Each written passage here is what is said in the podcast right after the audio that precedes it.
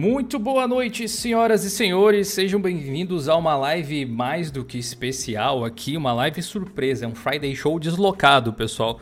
Sejam bem-vindos, obrigado pela presença aí, Jonathan, Amauri, Ale, Raul, Thiago, os membros do canal, o Enio.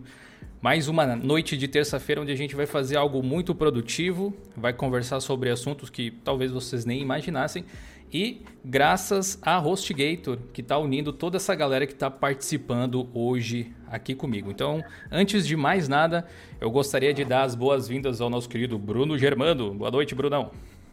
Fala aí, galera. Fala audiência do Dio. Nossa, mas que pomposo falar audiência, né? Fala aí todo mundo, pessoal. Código Fonte, Thalita, tudo bem aí, galera? Achei que ia dizer telespectadores. Oi, Thalita, é, tudo bem? Internet espectadores. Em torno... Ah, é. Se não começa o vídeo assim, não tá certo, né, Bruno? Tudo bom, Thalita? Olá, internet espectadores. E aí, pessoas, como é que tá aí esse, essa quarentena? A gente já começou por aqui. Como é que tá o home office? Como é que tá esse home office aí? Você já deu uma surtadinha? Já colocou um sapato fechado Boa. pra poder trabalhar? Boa. Sabe que hoje me perguntaram quando viram a thumbnail, Thalita, quem era aquela moça bonita tatuada da direita na thumbnail? Olha aí. Ah, mentira. Logo, tá logo. As pessoas elas não me conhecem, vocês precisam me conhecer, gente. Um logo, logo, logo vocês vão conhecer mais do trabalho. É, exatamente. Obrigado pelo convite, vai ser massa hoje aqui. Show.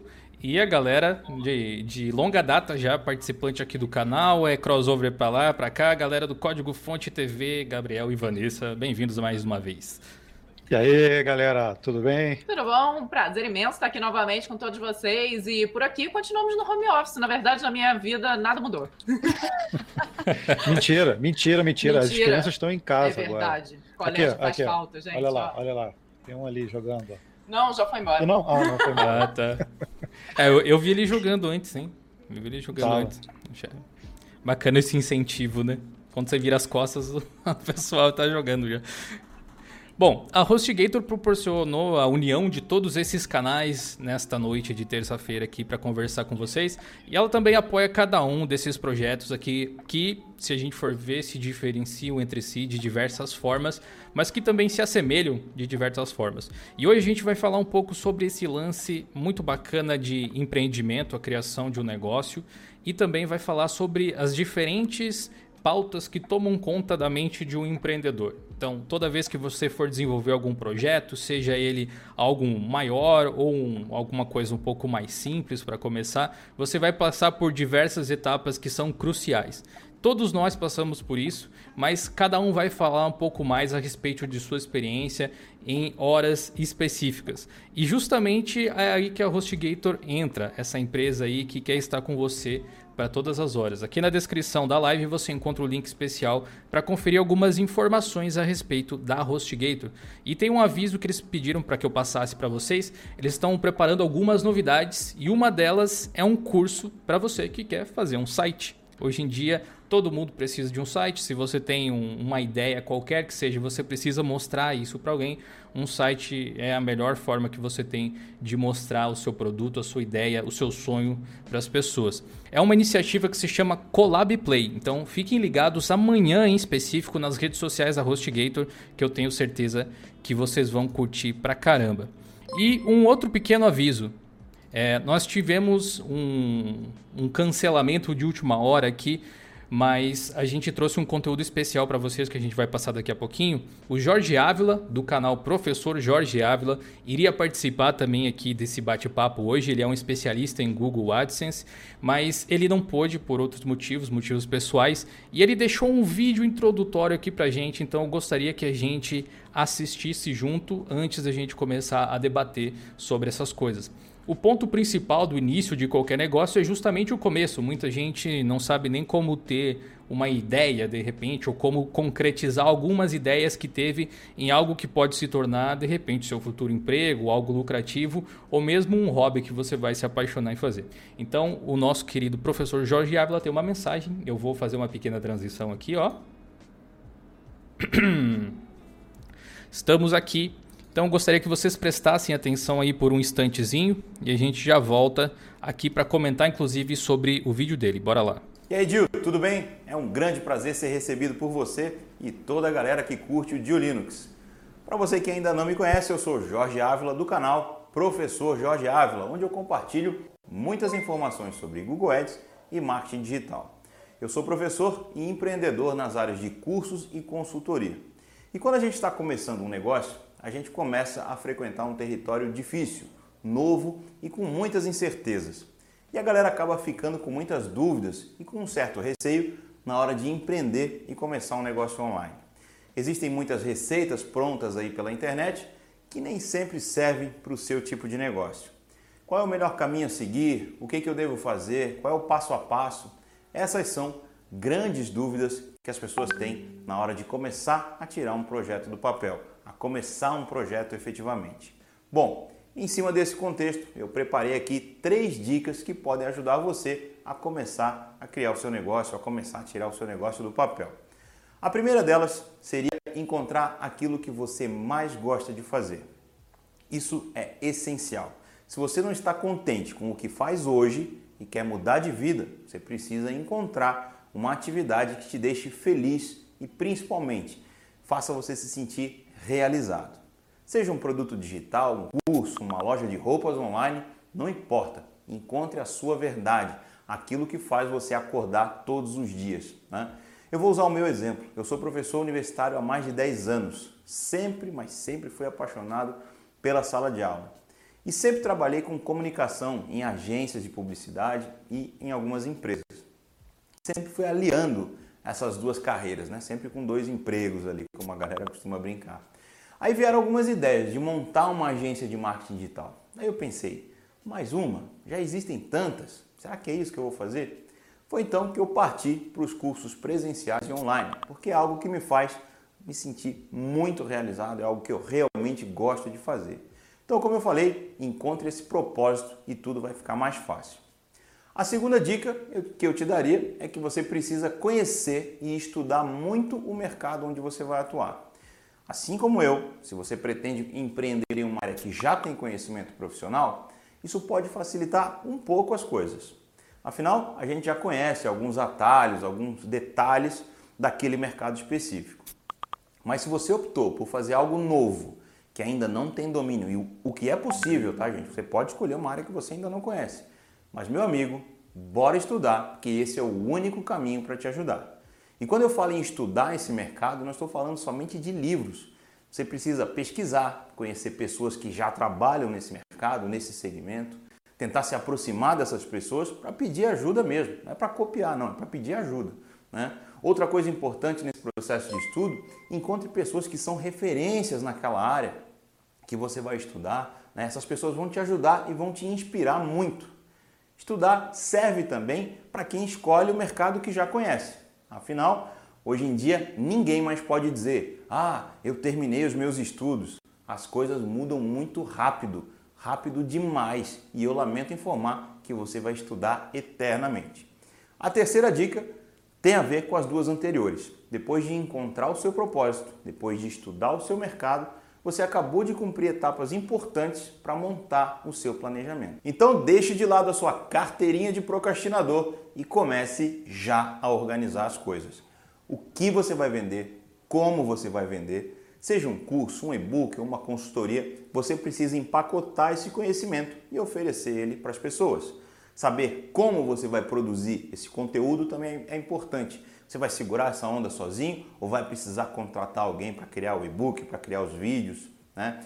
E você só vai conhecer esse tipo de detalhe quando você começar a planejar suas ações. Você vai sentir a necessidade à medida que for planejando.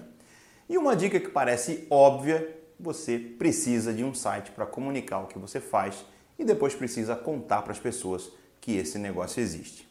Então não esqueça, comece escolhendo o que fazer, estude o seu mercado e siga em linha reta para o seu planejamento e aí tudo tende a ser muito mais tranquilo.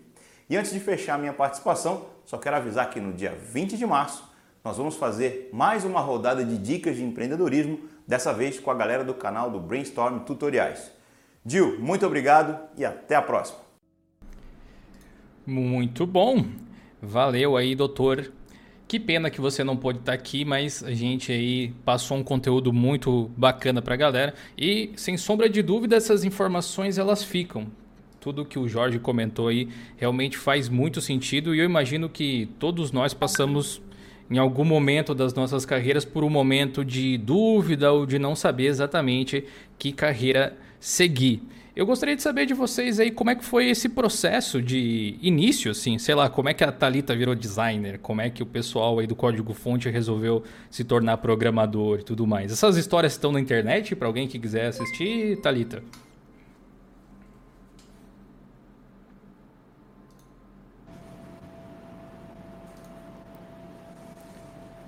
Acho que tá no mundo, hein?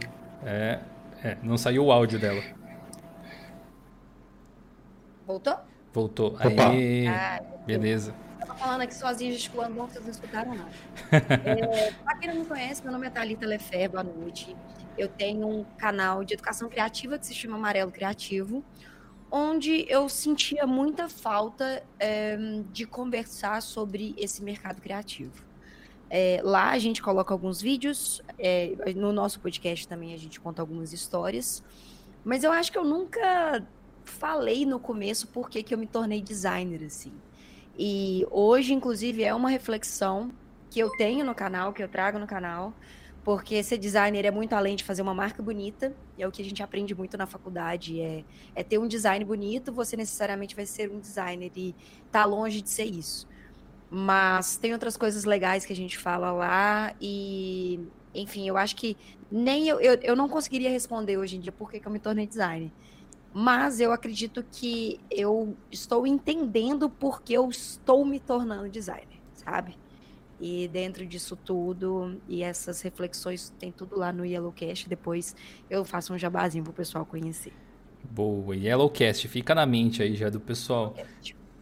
E vocês, Bruno aí, ou o pessoal do Código Fonte TV, quem sentia vontade para falar, não ter nenhuma ordem aqui, como é que vocês começaram? Foi, foi difícil decidir que carreira seguir?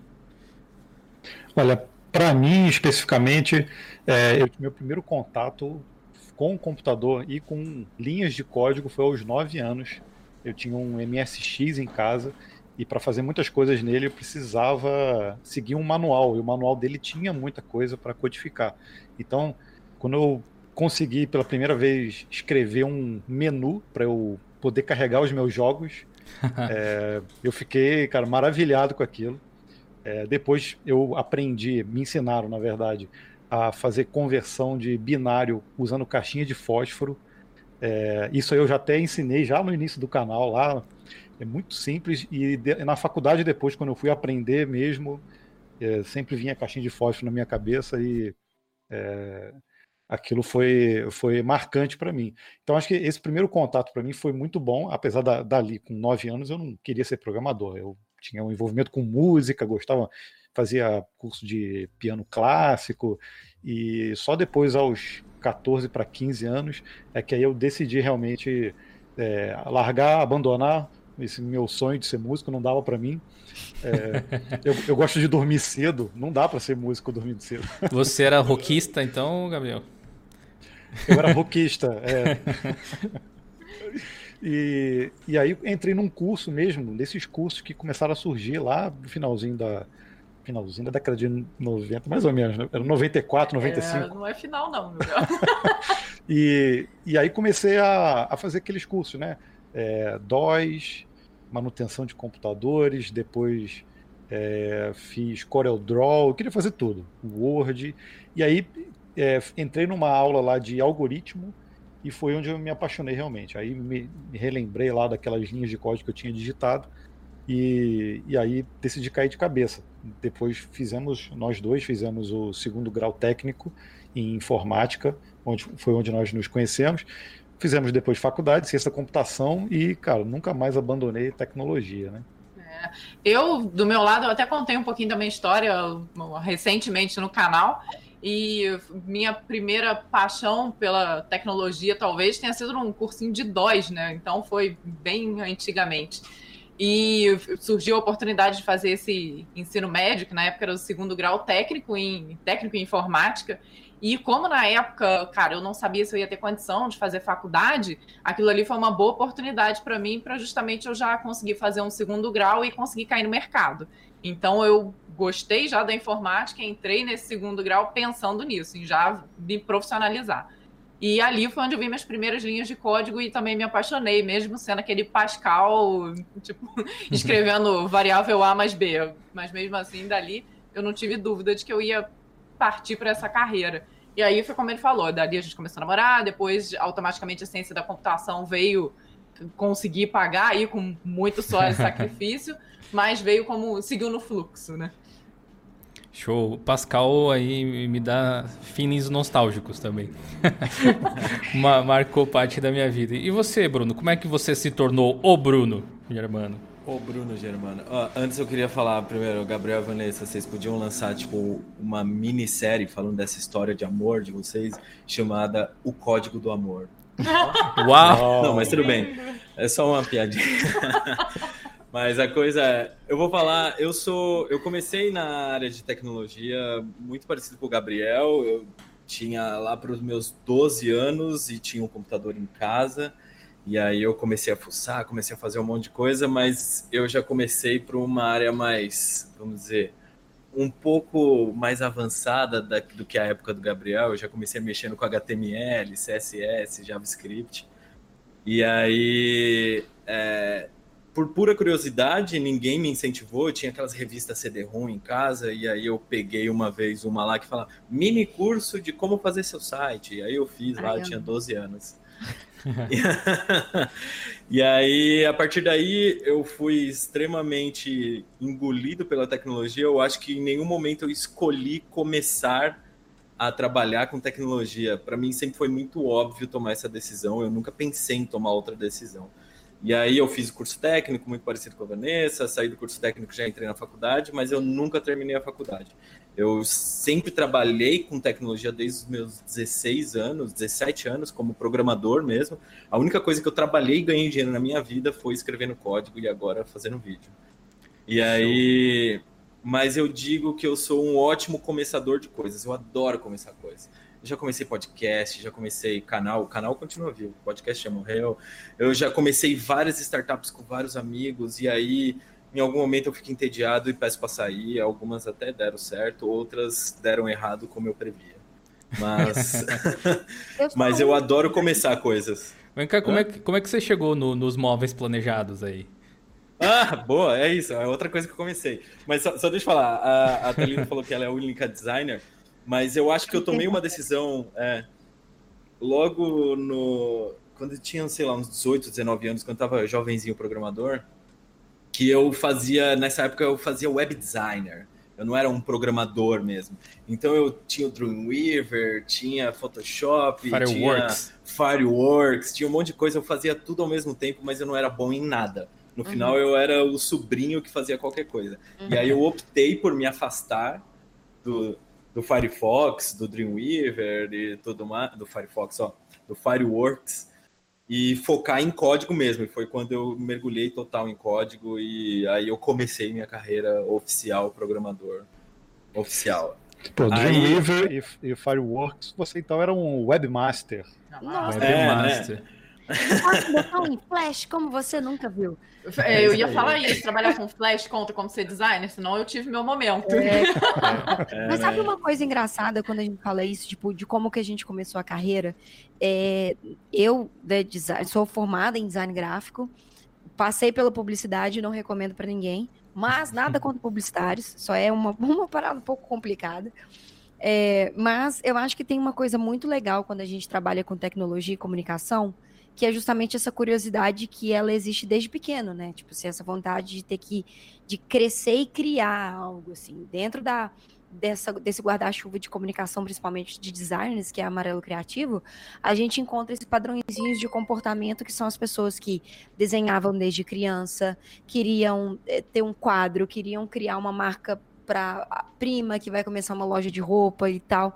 Então a gente tem esses padrões de comportamento e é engraçado e legal conversar e escutar isso de vocês, porque cada um parece que tem esse comportamento desde criança também, né? É uma coisa que é além da própria profissão, assim, parece que tá dentro da gente e, tipo, só precisa sair, sabe?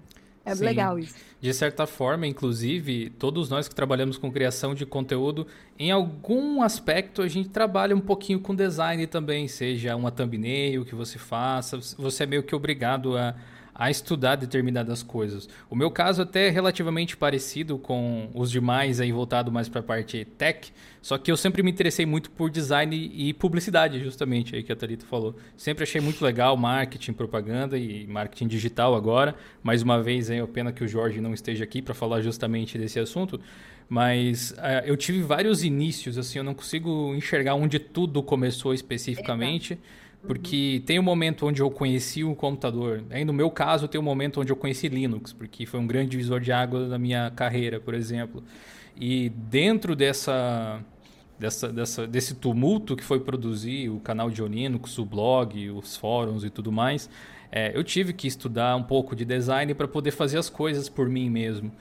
E eu acho que uma das coisas mais difíceis foi definir exatamente qual era o meu modelo de negócio, né? A hora de começar foi realmente complicada, porque às vezes a gente está começando algo só porque a gente acredita ou porque é por hobby, mas não sabe onde isso vai levar e não definiu ainda se aquilo é efetivamente um negócio que tem potencial de dar certo, se é simplesmente algo que a gente vai fazer, sei lá, nas horas vagas, no final de semana. Depois que vocês se encheram, digamos assim, de conhecimento ou de ímpeto para começar, qual foi o primeiro passo? Assim, qual é o momento que vocês reconhecem, tipo, opa, agora eu estou fazendo algo, sabe? Eu estou trabalhando, estou criando a minha própria carreira.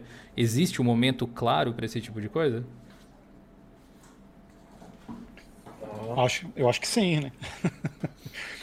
Bom, no nosso caso, a gente, é, logo no, na faculdade, a gente abriu a nossa empresa e, e sempre trabalhamos com aquela, aquela visão de, de fazer tudo certo, né? Mesmo não sabendo, não tendo experiência nenhuma. Então acho que muita gente passa por isso, a gente recebe muito relato no nosso canal desse tipo de experiência. E eu acho que é o, é, tem muitas coisas que é, é, na época que eu estudava música eu, eu ouvi e era e eu levo isso para minha vida que eu acho que é, é, verdade que é você você pode ser um é, você pode aprender música a linguagem da música sem necessariamente ler partitura ou ou saber todas as minúcias. Depois que você aprende e toma gosto por aquilo, aí sim você pode ir lá estudar e, e, e, e saber as regras, né? Isso acontece com a gente também. A gente primeiro a gente é, aprende a falar, depois a gente aprende as regras. E, e com programação é a mesma coisa. Então, tudo que a gente fez em termos de negócio, quando a gente começou lá atrás, é, a gente abriu nossa empresa, a Vanessa tinha 20, eu tinha 21, Aliás, eu tinha 20 também. A gente precisou ser emancipado. Então a gente deu cabeçada pra caramba, muitos erros, é, é, muito projeto, muita. Igual o Bruno falou aí, que a gente começava, mas a gente não sabia é, e, criar. E e Gabriel, a gente ainda tem a vantagem ou desvantagem, não sei onde isso se encaixa, de que a gente insiste muito. Então, assim, quando a gente coloca na cabeça que vai fazer alguma coisa, a gente insiste, insiste, insiste, mesmo que às vezes esteja claro que aquilo, cara, não tá dando certo. Aí quando a gente para de pensar, puxa vida, mas foram tantos sinais, por que, que a gente insistiu tanto? Não, mas é, a gente, a gente quando desiste é para desistir mesmo, sabe? Mas, mas... Eu, eu coloco isso como uma característica boa, na verdade. Eu diria até que muitos projetos, inclusive canais no YouTube, eles deixam de dar certo porque a pessoa desistiu no meio do caminho, sabe? Muitas vezes a diferença entre ter algum tipo de sucesso no empreendimento e não ter é desistir ou não, sabe? Então, parabéns para ah, vocês que persistiram. É. Ah, a, a, gente hoje está tá aqui no canal, né, no YouTube, falando, mas se a gente for contar em, em detalhes a quantidade de negócios que não deu certo, que a gente. Os, os fracassos não são foram muitos, poucos, cara, né? São muitos mesmo. E, e, e todos hoje é, é, a gente leva como bagagem. É, são conhecimento, é conhecimento que a gente adquiriu ali, experiência. Uhum. O nosso próprio canal, por exemplo, a gente já estava gravando a coisa de um ano e meio. A Vanessa Aliás, a Vanessa estava grávida quando a gente começou o, nosso canal e ela, nos últimos meses, ela não podia levantar, ela precisava ficar deitada porque ela teve um problema. Absoluto. E a gente não conseguia mais gravar. Aí eu comecei a gravar no carro. Aí a galera falando, ah, eles se separaram, separaram. a Vanessa expulsou ele de casa. É. não, gente, só, que, só que a Vanessa não conseguia levantar, ela não podia levantar. E, e ali, ali muito provavelmente para algumas pessoas, é o momento de parar. Falar, ah, vamos parar, não deu certo. Dar uma pausa, então, nem que fosse, né? Uma, é, só, que, só que eu não quis fazer, não quis pausar. Então, ó, botei a câmera no carro, e aí eu tinha um trajeto todo dia ali de 15, 20 minutos, eu ligava e, e, e falava, não tinha edição, porque eu não tinha tempo para editar, e foi assim que eu mantive o canal durante um tempo. Então, assim, é, mesmo sem sabendo se ia dar certo ou não, era uma coisa que eu estava gostando de fazer, então eu insisti. Então, muito do que o, do que o, o professor falou antes ali, é, de você é, criar um produto, né, é, saber vender o seu negócio, isso faz parte da vida, não só de quem é youtuber, quem é programador, quem trabalha com design. É, a gente acaba aprendendo, nós, no nosso caso, aprendemos lá no início com, com experiências ruins, né, como que é, faz parte da vida a venda, o marketing, é, a imagem, tudo isso é, é muito Acho importante. Acho que né? só tendo uma empresa isso fica ainda mais claro, né? É, talvez enquanto pessoa física a gente às vezes não percebe é. muito. E, e aí o que aconteceu com a gente também, logo depois que a gente terminou a faculdade, a gente já tinha a empresa, já tinha alguns clientes, a gente já tinha feito um monte de burrada, e aí a gente decidiu entrar num MBA de gestão empresarial. E ali, cara, a cada aula que a gente fazia, a gente via o quanto que a gente estava fazendo as coisas erradas. E aí é o que eu falei, a gente, foi acertando durante a caminhada.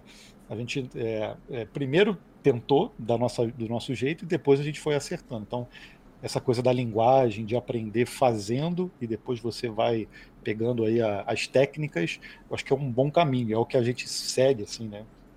Sem dúvida. Posso adicionar umas coisas aí nesse papo de começar? Eu acho que existem dois começos. Eu acho que um é o começo, quando você faz uma coisa porque você é uma paixão sua ou porque você acredita naquela coisa. Talvez a música é um bom exemplo e coisa assim. Você fala, cara, eu amo música, amo esse instrumento, vou estudar isso, vou aprender isso, vou começar a tocar numa banda.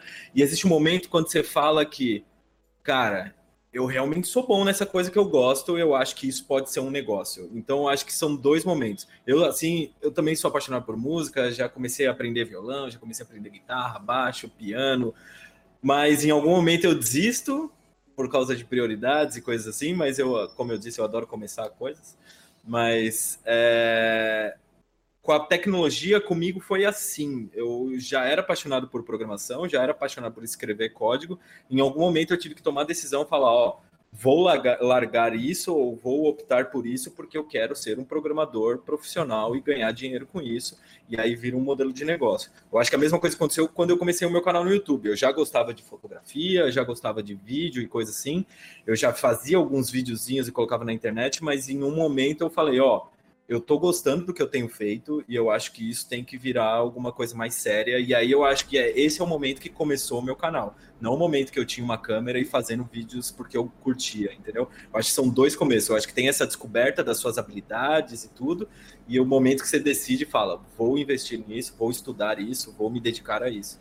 Acho que é mais ou menos isso. O meu, o meu momento foi um pouco mais pragmático com que isso, assim. Para mim, por exemplo, foi especificamente quando eu percebi que eu podia viver daquilo. Porque até então eu realmente fazia por hobby, assim. Eu, eu mantenho um blog há praticamente 10 anos. Inclusive, alguns dos redatores estão aqui no chat moderando. Muito obrigado aí. E muito obrigado às pessoas que seguiram o canal, chegaram agora. Sejam todos bem-vindos. Quero aproveitar e fazer o pedido. Quem ainda não deixou um like aí, por favor, deixa um like. E muito obrigado ao Sérgio Glórias que mandou um super chat de 99 centavos de euro, que vale muito mais do que dinheiro no momento, né? Ah, 5 mil reais. Valeu aí pela força. Em algum momento, onde eu já tinha escrito muitos artigos, eu já tinha escrito 2 a 3 mil artigos, eu acho. Só pela graça de ver os comentários basicamente, e querer expor alguma coisa que eu acreditava, que eu achava que seria útil para as pessoas, foi que eu esbarrei de alguma forma em algum lugar, algum site que dizia, olha, você pode ganhar um pouco de dinheiro colocando uns bannerzinhos ali dentro do site, sabe? E a partir de então eu desenvolvi muito essa essa linha empreendedora do, do Geolinux para que a gente pudesse não só ser um projeto que traz conteúdo para as pessoas, mas que também fosse autossustentável. E nesse momento, então, eu consigo definir, olha, aqui começou para valer o negócio. Até então era meio que um hobby ou uma fase de beta testing, se você preferir. Como é que foi para é, você aí, Thalita? Eu acho que, que o meu caminho foi muito parecido também, porque quando eu criei a Amarelo, a Amarelo era para ser um produto e não era. É, ele nasceu, na verdade, Amarelo nasceu sendo um produto. Era um produto que eu já tinha experiência em insumos gráficos e eu queria criar uma série de produtos é, que a gente pudesse interagir, mas produtos físicos, né? Então, a Amarelo, na verdade, ela começou sendo uma empresa de chaveiros criativos. É, depois, Amarelo foi se tornando, foi mudando muito. Amarelo foi design durante, durante um tempo e até o momento que eu entendi que Amarelo deveria parar de ser um produto para se tornar uma ideia, para se tornar uma comunidade. E quando Amarelo se tornou uma comunidade, eu, eu consegui entender o meu papel dentro dessa comunidade. Porque é, Amarelo Criativo ela não é minha. Eu, eu, eu entendi isso. É, agora, eu, inclusive, estou entendendo isso de novo.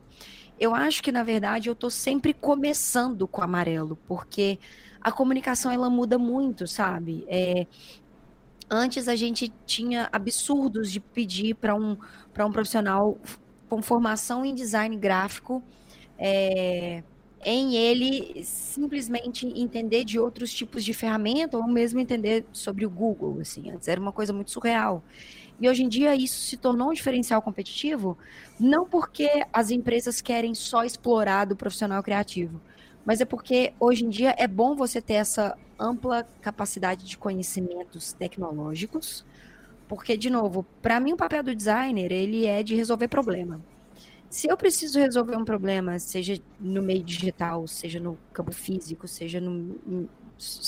Tipo assim, até o comportamento do cliente entrando na sua loja e entendendo para onde ele tem que olhar, como que é o caixa, como que é a fila é, como que é o design do ambiente, da fila que ele está é, comprando seu produto, comprando seu serviço.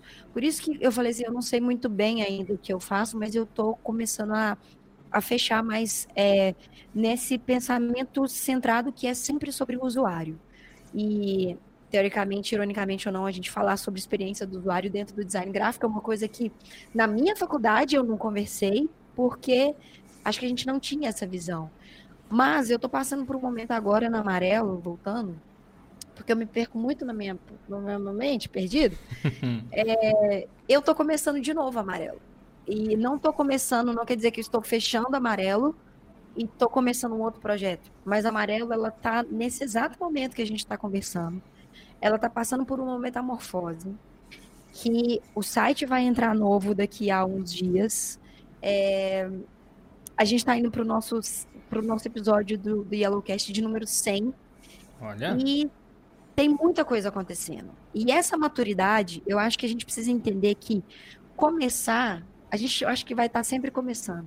Seja um projeto novo, seja uma ideia nova, seja uma parceria nova, seja com a HostGator, seja com vocês aqui, em um determinado momento eu acho que a gente está sempre começando. Não é mágico, sabe? Eu acho que é uma coisa legal de falar, não é mágico. Eu me ferrei nossa, não sei quantas vezes eu me ferrei. Eu já comecei vídeo, já parei vídeo, já comecei canal, parei canal. Já que eu não sei vocês, mas eu já tive 480 câmeras diferentes, 480 microfones diferentes. É um investimento que você Aí você desiste, aí você dorme chorando, abraçando o travesseiro. Aí no outro dia você vê um comentário legal. Então, assim, não é mágico, não é fácil, mas eu acho que o começo do desafio do todo dia, eu acho que é o que faz a gente continuar aqui criando conteúdo ou criando projeto, porque eu acho que a gente vai estar sempre começando quando a gente está criando conteúdo. Então, eu entendi que eu realmente poderia ganhar dinheiro com isso quando eu parei de fazer o trabalho gráfico, necessariamente, eu ainda faço trabalho é, de designer, hoje eu sou mais planejamento criativo e, e conteúdo é, digital para marcas, mas o meu trabalho de design ele é completamente inserido dentro disso. Então eu entendi que eu podia ganhar dinheiro com isso quando eu queria contar para outros designers, que foi o que eu falei no começo da conversa, que você ser designer não é fazer uma marca bonita, mas você fazer uma comunicação que funciona. E aí eu acho que eu comecei a entender que eu posso ganhar dinheiro com isso, falando sobre isso. E falando do jeito mais verdadeiro possível, quebrando a cara, sabe? E por isso que eu tô começando de novo. Eu tô, tô, tô ansiosa? Show. Óbvio que eu tô ansiosa. tô sem dormir? Óbvio que eu tô sem dormir, mas acho que. faz parte, faz parte. Eu quero aproveitar para dizer, pessoal, que o link para o canal de todo mundo que está aqui na live está na descrição. Então, se você não conhece ainda o canal da Talita, do Bruno e do Código Fonte TV, dá uma passada lá, já se inscreve, passa a acompanhar o conteúdo que vai ser bem bacana. Você falou, vocês falaram, na verdade, de algumas coisas que eu fiquei pensando assim, pô, como saber qual é a hora ideal de começar a aprender alguma coisa? Porque o Gabriel e a Vanessa disseram que começaram a fazer um curso para entender como gerenciar a empresa. E de repente você se vê em um canal no YouTube, por exemplo, onde você também se vê obrigado a aprender uma quantidade imensa de coisas. Às vezes não parece, mas quando um canal no YouTube que você talvez considere bem feito é tocado por uma única pessoa, essa pessoa trabalha com edição de vídeo, com edição de som, com iluminação, com é, cinegrafismo, sei lá, com, com as câmeras, né, operador de câmera. Essa pessoa aí tenta entender, pelo menos na medida do possível, de comunicação visual, um pouco de design gráfico. Envolve também a arte de falar em público e você tentar se expressar bem. Enfim, é uma quantidade o imensa de... O algoritmo do YouTube, né? O algoritmo do YouTube. Você vai ter que estudar é, AdSense, AdWords e tudo mais, redes sociais de diversos tipos para aumentar a comunicação com as pessoas é literalmente são habilidades que poderiam ser ocupadas inteiramente por um único cargo por pessoas diferentes. Assim, e youtubers muitas vezes são efetivamente empresas de uma ou duas pessoas só e depois cresce, se desenvolve, cria estruturas maiores, mas começa muitas vezes assim. É, em que momento vocês perceberam que era preciso não se acomodar com o que estava rolando e começar a correr atrás de melhorias assim? A gente sabe que a gente tem esse ímpeto de sempre querer fazer mais e melhor, muitas vezes, mas nem sempre esse é o approach ideal, dependendo do momento que você está no projeto. Como foi que vocês perceberam? Não, agora eu preciso estudar mais sobre edição de vídeo, por exemplo. Pergunto porque depois de, sei lá, três anos tendo uma câmera DSLR, eu realmente fui assistir um curso a respeito de como usar ela direito, sabe? E dá para ver que melhorou bastante coisa, inclusive. Então, talvez tenha até passado do prazo. Como é que foi para vocês? É, é, bom, antes de responder, até eu concordo muito com o que a Thalita falou, achei que ela foi perfeita, né? A gente está sempre começando algo novo. Então faz parte do nosso processo. E mas eu acho começar... que, a gente, acho que a gente não começa do zero, porque a, bagagem que a gente tem lá atrás é sempre. É sempre reutilizada. De alguma forma a gente. Essa bagagem continua, né? Inclusive os erros, né, que vocês mencionaram, tudo isso aí é aprendizado, sem dúvida nenhuma. Isso. É, e nós falamos aí desse, dessa hora de aprender e o vídeo ainda vai sair. Vai, nós fizemos, na verdade, uma participação lá no TechZoom, então um abraço para o Siloto, foi super legal. E vale depois, galera, se, se inscreve lá no canal dele para poder ver o vídeo também.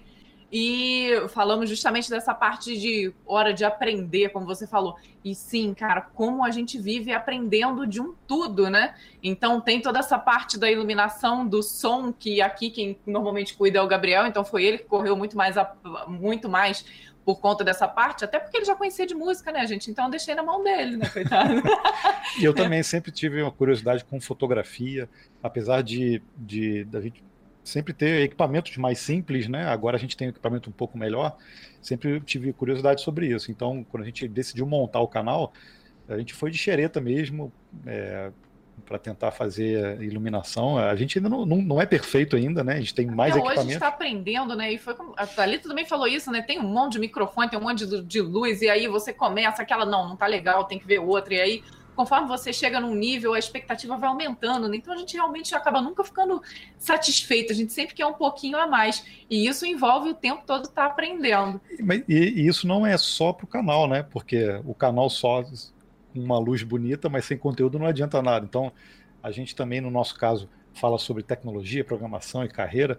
Então, a gente tenta sempre trazer um pouco das nossas experiências e de, de uma forma um pouco mais leve e estamos sempre estudando, porque é, hoje em dia a, o conteúdo que a gente gera, é, a, gente, a gente sente uma certa responsabilidade assim de, de é, tentar sempre trazer o melhor conteúdo possível no, no, no tempo que a gente consegue, né? Uhum. Então, a, a, quando a gente vai fazer um roteiro, alguma coisa, isso envolve sempre muita pesquisa.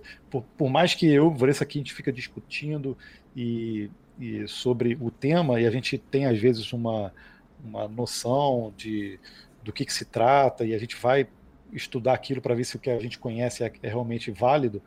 A gente sempre acaba aprendendo alguma coisa nesse processo. Então... E, e, é uma corrida também um pouco desenfreada, né? Porque a gente tem que estar à frente do que tá, do que as pessoas estão consumindo. Então a gente busca sempre o que tem de mais novo para trazer para o canal. Então a gente tem que correr à frente. Então é, É, não é fácil não, viu, gente? De é. Co, como é que é esse negócio de escrever roteiro a dois, assim? Porque eu, eu, eu tenho uma... Eu sou muito controlador a respeito do meu conteúdo. Eu tenho dificuldade até de deixar outras pessoas editarem, assim, porque quando eu imagino o negócio, eu tenho algo muito claro na minha cabeça que eu gostaria que acontecesse. Esse processo aí de criação, de roteirização, teve algum tipo de dificuldade com vocês? Como é que vocês aprenderam a lidar com essa, provavelmente, diversidade de ideias, né? Total, Estamos cara. aprendendo até hoje. Total. É, a gente, nós temos um, um, princípio. Quando é um roteiro um pouco mais leve, a gente normalmente conversa antes e um dos dois escreve e sempre o que um escreve o outro revisa. Então ali a gente dá os pitacos um do outro para chegar a uma conclusão do que a gente gostaria de os dois juntos. Quando é alguma coisa um pouco mais técnica, aí se um dos dois tem uma afinidade melhor com a tecnologia, pega para fazer. Se não, é o mesmo princípio. Mas rola, rola muita e DR rola de isso, roteiro. DR aqui. de roteiro também. DR de código e DR de roteiro. É. DR de código. É, eu, eu, pode, pode ir, Bruno. Pode. Obrigado, muita generosidade sua. Ah. casal, é, uma pergunta. É, eu sei que vocês têm outros negócios além do YouTube. O canal é só um, uma parte da holding Código Fonte. mas o que eu queria saber é é até uma aflição minha. A gente trabalha com tecnologia, a gente trabalha com programação, tudo muda muito rápido. Toda semana tem um framework novo, uma linguagem nova, um serviço novo para integrar, uma API diferente, coisas assim. Uh, acaba que a gente sempre fica nessa ansiedade, ah, não, eu preciso aprender o novo, não, e ainda mais eu que produzo conteúdo, eu preciso entender mais rápido para passar para frente. Só que no dia a dia, vamos dizer, eu trabalho como programador para as empresas também. No dia a dia, tanto faz qual é o framework novo, qual é a linguagem nova. O produto precisa continuar em pé, o site precisa continuar no ar, precisa continuar, o checkout precisa continuar vendendo e coisa assim. Como que vocês lidam com esses aprendizados de tipo, um lado a gente precisa aprender tudo muito rápido e o outro lado tanto faz aprender isso agora? Cara, é perfeito, cara. Só para te, dar um exemplo, a gente tem um negócio na internet de, de um site também que gera pagamentos, tem assinante, desde 2007. E, cara, o código é uma porcaria, porque eu precisei fazer rápido. Então, não tem design pattern, não tem nada ali. E o troço está gerando receita desde 2007, sabe? Então, é, esse, esse, casa, casa de ferreiro, espeta de pau, né? O pessoal esse purismo, falar. Não, é, esse purismo que existe na programação é muito bom, os paradigmas, tudo. Isso é excelente, né? Mas é, o que. A vida real o que vale, não é tão bela. É, o que vale mesmo, cara, é resolver o problema, entendeu? Fazer funcionar. Né? Isso, imagina, a gente está falando de um projeto próprio, né? Quando é para o cliente, né, acontece exatamente o que você falou. O cliente não está nem aí se vai rodar em PHP, em Node, ou se eu vou colocar HTML puro lá. Ele não vai estar tá interessado, entendeu? No final das contas, se está funcionando, ele vai estar tá feliz, né? Então é. É complicado balancear, então, a gente não vai conseguir te responder. Como vocês lidam com esses aprendizados, vamos dizer? Eu acho que não é nem esse momento do cliente, se ele usa ou não usa, se ele liga ou não liga, mas esses aprendizados, porque no final vocês aprendem a tecnologia do momento, vocês aprendem o framework, que foi lançado semana passada, entendeu? É, o, o, o, o mercado ele não adapta essas novidades da mesma, na mesma velocidade com que elas são lançadas, mas vocês precisam aprender. Tipo, não dá uma coceira para ficar implementando essas coisas aí, claro, aí, claro. aí é a vantagem a gente, do a gente, canal. A gente, a gente tem um trelo aqui só de migração, cara, mas a gente não consegue. É, e aí a gente cresce. mata, é, só, nunca termina. A gente mata um pouquinho da vontade justamente utilizando o canal. Então, às vezes, projetos menores que a gente utiliza no mão no código, por exemplo, há pouco tempo a gente andou fazendo algumas coisas em Python. Ali a gente matou um bocadinho da vontade do Python. E automaticamente, quando tem alguma alguma rotina, alguma coisa que pode ser feita aqui internamente, que a gente sabe que a linguagem atende, a gente implementa ela. Então, acho que é dessa forma, né? É. E a nossa fonte de, de informação é o canal, realmente, é o que move a gente para criar mini projetos e continuar estudando. Então, é, ajuda a comunidade e ajuda a gente também a continuar estudando. Boa. Eu tenho um sentimento que o canal, assim, é, cada um que tem o seu canal, a, a parada que eu sinto, eu quero até saber se vocês sentem isso também, que se tornou uma extensão da nossa personalidade, sabe? E de tudo que a gente quer aprender e de tudo que o nosso momento que a gente quer colocar. É, dentro da Amarelo, por isso que o conteúdo mudou muito e agora, tipo assim, esquece tudo que vocês estão vendo hoje para trás da Amarelo, que agora a gente vai começar uma coisa nova, justamente por causa dessas inovações. Eu fico imaginando como que é a tecnologia, porque eu vou começar um, um curso de Data Science em breve, porque eu quero aprender data science, eu quero entender melhor como que é o processo, eu quero saber de quando eu estou conversando sobre, eu quero entender todo o processo, assim, sabe? É, e agora também a gente vai vir com um podcast especial de uma empresa que é, tem impressora 3D. Então, é muito engraçado pensar em como vai funcionar uma designer de gráfico, né, com formação unicamente gráfico, trabalhando agora com projetos 3D, querendo entender sobre machine learning e data science e querendo uhum. entender essas coisas que acontecem no mundo. E eu sinto que a Amarela é um laboratório, sabe? Que eu posso fazer as coisas lá, se der certo vai dar certo, se der errado vai dar errado. E eu tô lá para justamente mostrar esse processo. Vocês sentem também que o canal de vocês se tornou essa extensão assim Sim. dessa personalidade? De, de, certa, de certa forma é isso que acaba acontecendo muito comigo aqui. Já N vezes aconteceu de as pessoas sugerirem muitas vezes algum tipo de conteúdo ou algo assim, que eu não tinha domínio por completo. E aí eu me preparei às vezes por semanas estudando aquilo para poder às vezes fazer um vídeo de 5 minutos, 10 minutos ou alguma coisa do tipo. Então, sem dúvida nenhuma, é um laboratório de aprendizado, inclusive me força a aprender sempre mais e mais esse tipo de, de constância o canal acaba gerando. E sobre a, vinculação com a imagem dos seus gostos, o, enfim, o mundo conforme você vê, isso também tem muito, é muito difícil de desvincular isso. Aliás, isso até é uma questão interessante, porque se você pensa no canal como uma empresa para longevidade, o ideal seria que ele não fosse vinculado tanto com a imagem original do criador, por mais de que em algum momento foi difícil imaginar a Microsoft sem o Bill Gates ou a Apple sem o Jobs, né? Muito mal comparando. É difícil para algumas pessoas, pelo que eu conversei, imaginar, por exemplo, o canal de Linux sendo apresentado por uma pessoa que não fosse eu porque a imagem acabou meio que se associando, tanto que eu já perdi o meu nome, o pessoal me chama de Idiolinux mesmo, não tendo nada a ver, né? Sendo que o Idiolinux era o blog, dentro desse ecossistema, digamos assim, tem um monte de outros projetos ali. Uma questão muito interessante essa, uh, Thalita. Eu não sei também como é que o mercado de design ele é mutável dessa forma também? Vocês sempre estão buscando é, entender as novas tendências a respeito de como as coisas são feitas? Porque a gente vê muito o reflexo disso, pelo menos no meu caso, que vivo analisando interfaces de software, justamente ali, na forma com que as pessoas desenhavam as coisas há cinco anos atrás, é algo absolutamente diferente do que a gente vê nas tendências atuais. É, a gente tem uma, uma tendência de comportamento gráfico que ela ganha força em trocas de ano, né? Entanto, até porque a gente, o Pantone está aí, a cada ano o Pantone lança a cor do ano, né? Então, dentro disso a gente tem umas diretrizes até o momento do minimalismo, até o momento do flash design. Então, a gente tem essa migração é, dentro do design que ela precisa fazer sentido, sabe? O que eu vejo que acontece muito é umas tendências que às vezes acontecem só para ter uma necessidade de gerar conteúdo sem gerar resultado. Então, por exemplo, a Pantone vem e lança a cor do ano com base numa pesquisa que é feita entre profissionais do meio, que não necessariamente são profissionais unicamente gráficos, mas que os gráficos tomam como verdade.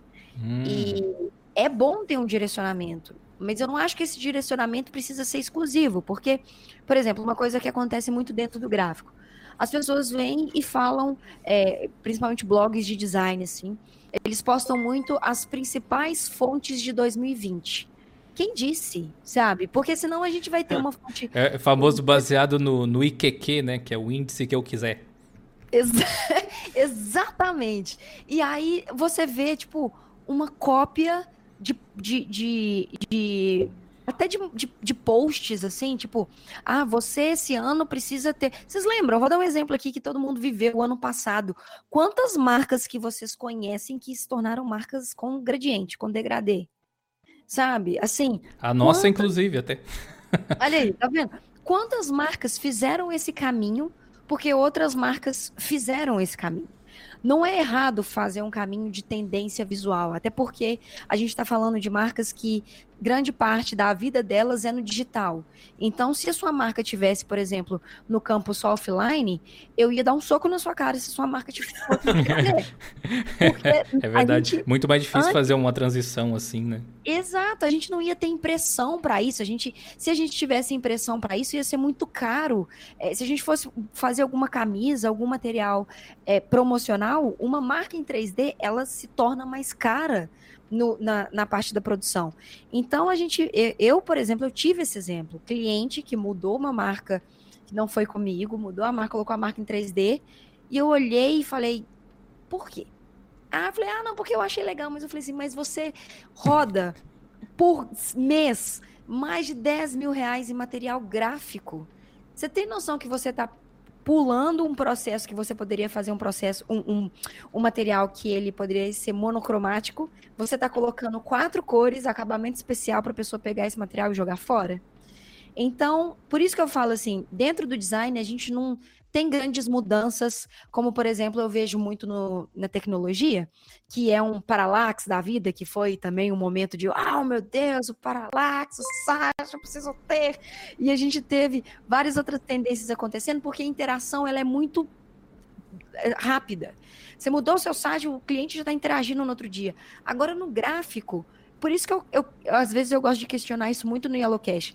A sua mudança visual faz sentido para o que o usuário está interagindo? Porque se não fizer, um, um, um, layout bonito às vezes não comunica o que precisa, sabe? Então, dentro do design, eu ainda sinto que é, algumas pessoas não percebem isso. Eu não estou querendo dizer que está certo, que está errado, só que eu acho que às vezes a gente fica tanto tempo fazendo mais do, do mesmo que não dá tempo da gente pensar nisso, sabe? Sim, estamos esperando Thalita. todos a volta do, do Word Art, né? Impresso. Ô, Thalita, eu acho que o que você acabou de dizer é muito parecido com o que eu, Vanessa e o. E... Caraca, esqueci o nome. Gabriel.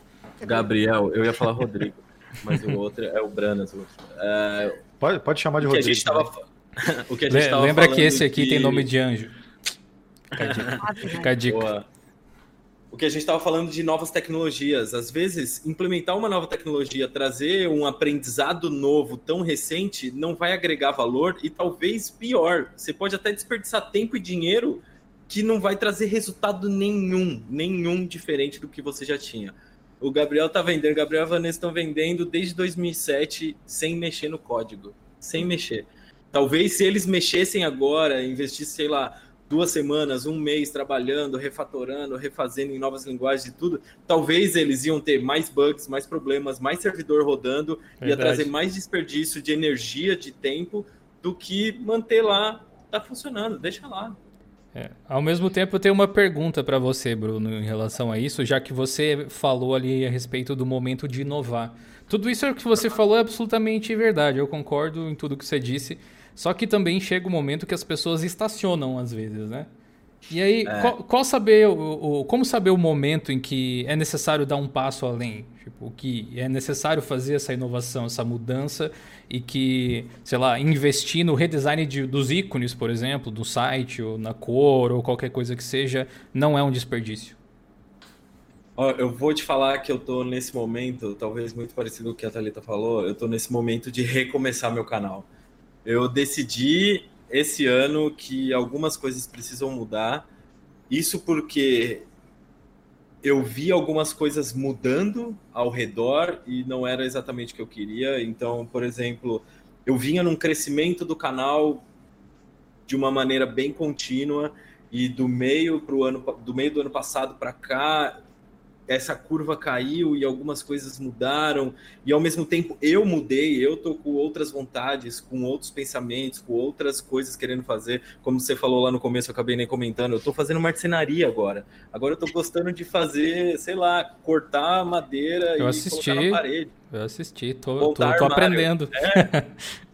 Não, mas é isso, eu tô com essa vontade, mas ao mesmo tempo isso não se distancia dessa minha parte criativa e vontade de construir coisas que eu já tenho com código, entendeu? Quando uhum. eu escrevo código, não é simplesmente tecnologia por tecnologia ou escrever um código, é porque eu quero ver uma coisa funcionando, é porque eu quero ver, sei lá, uma coisa automatizada, eu quero construir uma parada nova. E aí, eu acho que existem dois momentos aí desse a hora, a hora de inovar. Existe uma um momento interno seu, e aí eu vou falar muito de uma percepção pessoal de cada um e de uma intuição de cada um, tipo, ó, eu acho que está na hora da gente mudar a direção ou da gente dar um passo a mais, porque daqui um tempo as coisas vão estar diferentes, eu preciso estar pronto para aquilo. Então, mas ao mesmo tempo é uma intuição da pessoa. Ela percebe aquilo, ela sente, ela está com vontade de ir para aquele caminho e vai. E existe também, eu acho que é o pior momento da inovação, que é tudo mudou, só você que não. E aí você precisa inovar.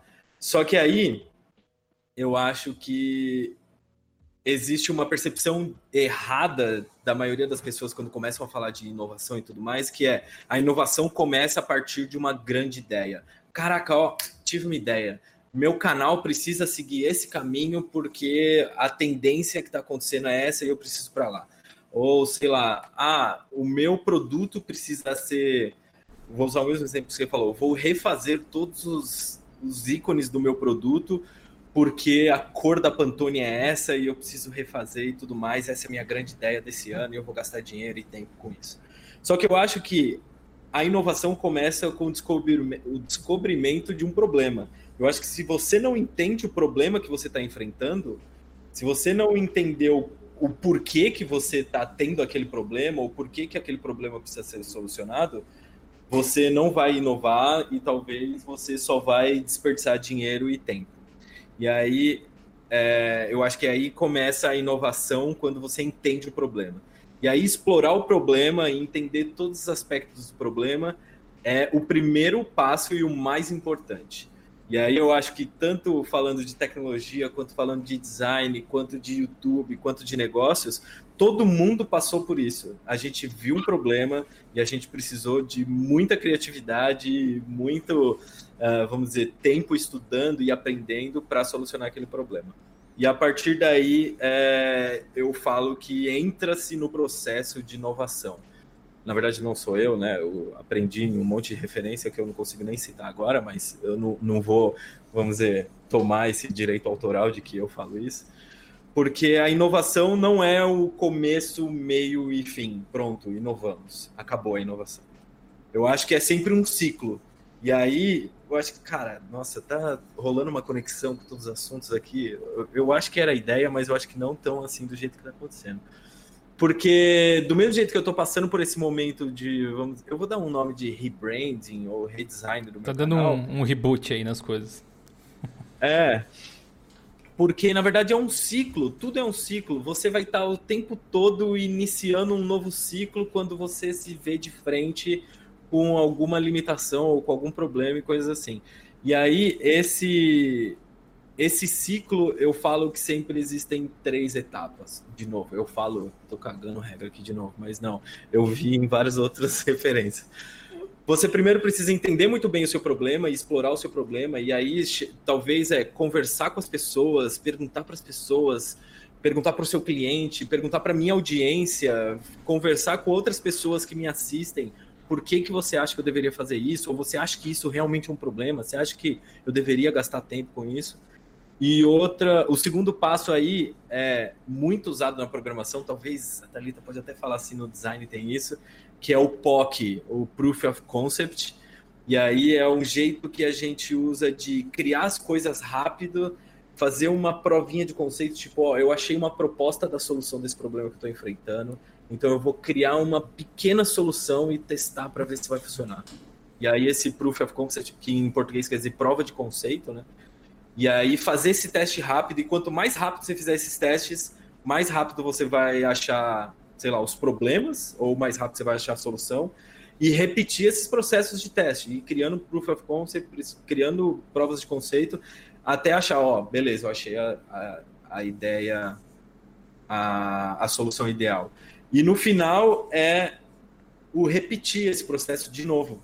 Porque quando você solucionou esse problema, você vai descobrir outros problemas você vai descobrir outras limitações, você vai descobrir outras oportunidades, outros, vamos dizer, outras intuições suas vão surgir e aí você vai testar de novo, criar as coisas de novo e ver se dá certo e repetir. Eu, eu falei lá no meu vídeo, eu gravei um vídeo falando sobre isso, junto com o Rodrigo Branas, sobre a hora de inovar. O Branas também tem uma, hora, uma história bem legal para falar dele lá no vídeo, sobre o momento que ele enfrentou de inovar e tudo. E eu falei que lá no vídeo que ninguém nasce inovador, ninguém é inovação, não existe um departamento inovador da empresa. Ou você encara essa inovação e todo esse processo de inovação, ou não. E você não é obrigado a ser inovador, você não é obrigado a encarar esse processo de inovação. Eu acho que a ansiedade dos tempos modernos obriga a gente a ser inovador o tempo todo, mas a gente não precisa. Se você não quiser, você não precisa. Mas eu acho que esse ciclo e esse processo de inovação é constante, eu acho. E principalmente quando a gente fala de negócios digitais, de produtos digitais, você é atropelado por outras pessoas, por outros negócios, por outros produtos, se você não está nesse ciclo constante. E aí, como eu falei no começo, você vai estar no pior momento de inovação, que é todo mundo mudou, menos você. E aí você tem que correr contra o tempo para conseguir alcançar essa galera. Boa. Eu acho que o que você falou basicamente é a base do empreendedorismo, né? Você precisa buscar solucionar um problema. E o lance de criar provas de conceito, tem muita gente que meio que pula essa etapa, porque geralmente é a etapa em que as coisas dão errado, né? Quando na verdade é justamente para isso que serve. Se você vai errar alguma coisa, é bom que deu errado o mais rápido possível.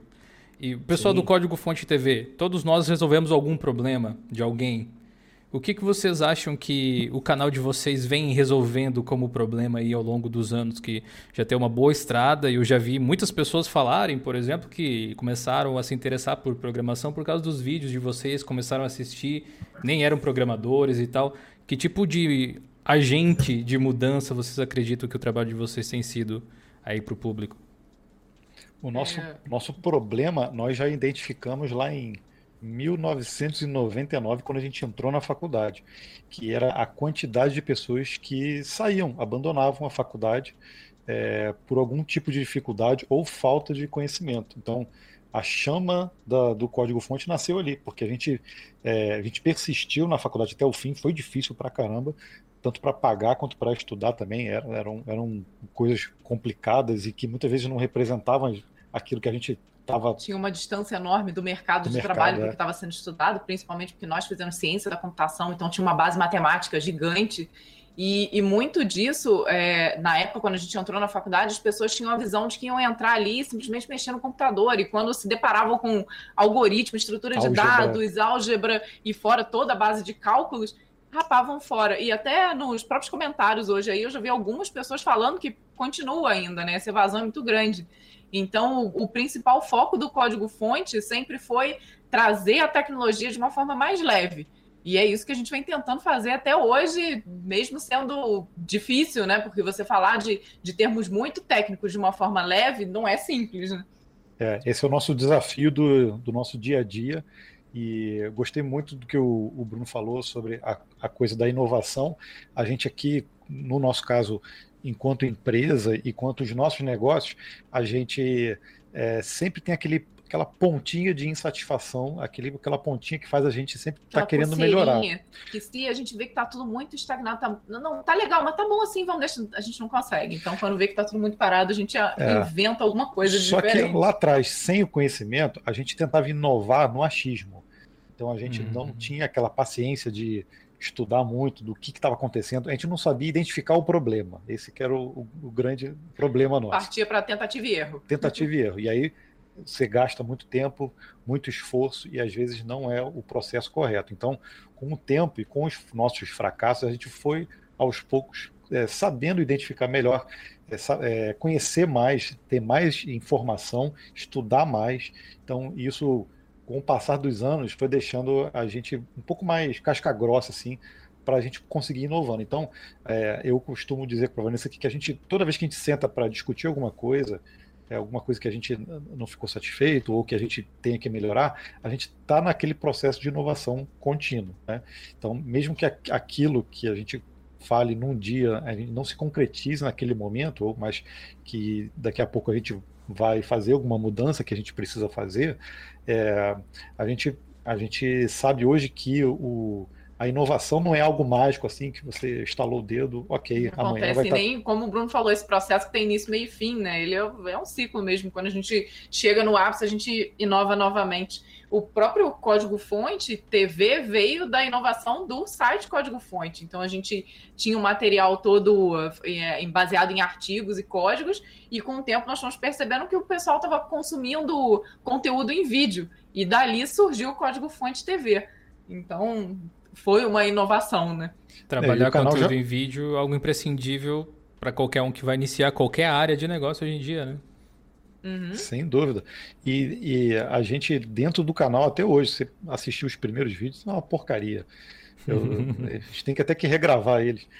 Mas a, a gente já melhora bastante, sabe? O, o, nosso processo todo de, de produção de vídeo e até de estudo também, e de saber identificar melhor quais são as demandas que a gente tem. Então, isso tudo para a gente é é, é, é, é, muito importante e, e, essa bagagem nossa é o que ajuda a gente, eu acredito, né, que ajuda a gente a, a conseguir inovar do jeito que a gente acha que precisa. Né? Show. Os primeiros vídeos não eram ruins, eram provas de conceito. Obrigada. Você falou uma coisa interessante que você não sabe muito momento do, do seu canal. Eu acho que. Olha o meu glitch aí, gente. Eu tô sendo hackeada, alguém me ajuda. Eu acho que o que estava acontecendo muito com você agora é um reposicionamento, sabe? Toda marca passa por um reposicionamento, assim, e de estar. Tá tendo que trocar o seu tom de voz, tendo entender, entendendo como que vai ser a partir de, de construção mesmo de tom de voz que vai comunicar com as novas pessoas. É, os meninos do código, quando comentaram essa mudança que sentiram, eu senti muito essa mudança também quando eu comecei a fazer o Yellowcast, porque eu precisava de mais tempo de fala para os meus assuntos e eu não podia mais falar sozinha, sabe? É, porque o meu conhecimento ele é limitado, tem outras outras prestações de serviços criativos dentro do guarda-chuva de comunicação, além do design gráfico, que não, não sou eu que tinha que falar, porque eu não tenho esse conhecimento, mas é muito interessante ver como que, que o nosso canal também vai jogando isso que o Bruno falou, essa percepção, esse link, vocês tendo é, essa percepção também de abrir um outro canal, de saber o que, que, o que, que é essa energia de ter que abrir um outro canal, porque o seu público ele tá ali, ele tá transitando. E é muito interessante quando a gente abre o olho, e não só o olho, acho que quando a gente abre essa. A gente abre esse, essa percepção, assim, sabe? Como se tivesse. Como quase a gente estivesse acionando um superpoder, assim, que ele é por tempo limitado. A gente abre aquele negócio da percepção, a gente percebe, suga a nossa energia, a gente volta e começa a criar. Então é muito, é muito curioso como que isso também aconteceu comigo obviamente de formas diferentes, mas é bem legal saber que eu não estou sozinha nessa loucura toda. Não, não, não só isso, como.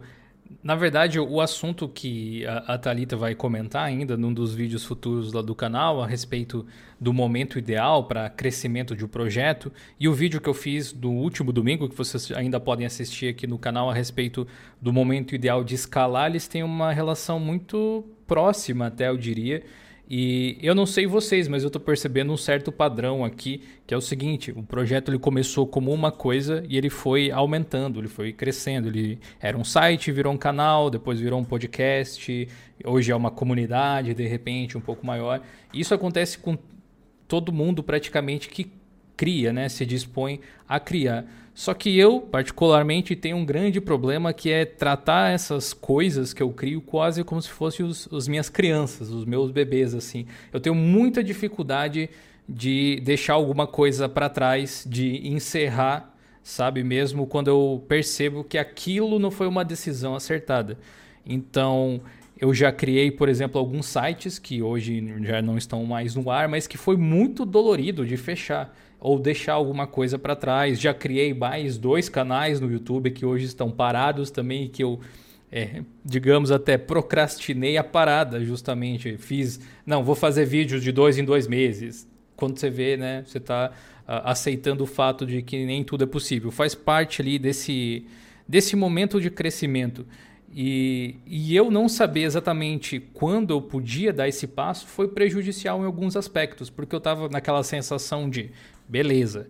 Tô aqui atolado até a testa de trabalho. O que, que eu vou fazer? Já sei, vamos fazer um site novo. Né? Porque né? Tem muita coisa ser dita. Ah, beleza, eu tenho, sei lá, 30 vídeos para fazer aqui. O que, que eu vou fazer? Abrir mais um canal, porque de 30 para 35 não muda muito. É, exatamente. Hoje a gente faz muita coisa, mas graças a uma equipe que a gente conseguiu estruturar, que não é uma equipe grande, mas é uma equipe muito dedicada. Então, a gente consegue ter o blog, a gente consegue ter o canal aqui no YouTube, ter um canal na Twitch, ter o podcast, ter um, deixa eu ver o que mais a gente fez recentemente, ter o Dio Linux Play, que é o nosso serviço de cursos por assinatura e tudo mais, e a loja, a Dio Store tudo Dio alguma coisa, né? Porque acredita, a criatividade não é uma grande, né? não, é não é um fator muito forte por aqui. E acabou criando, como eu disse, um brand em torno disso e a minha imagem acabou ficando meio central por causa dos vídeos que o pessoal começava a reconhecer.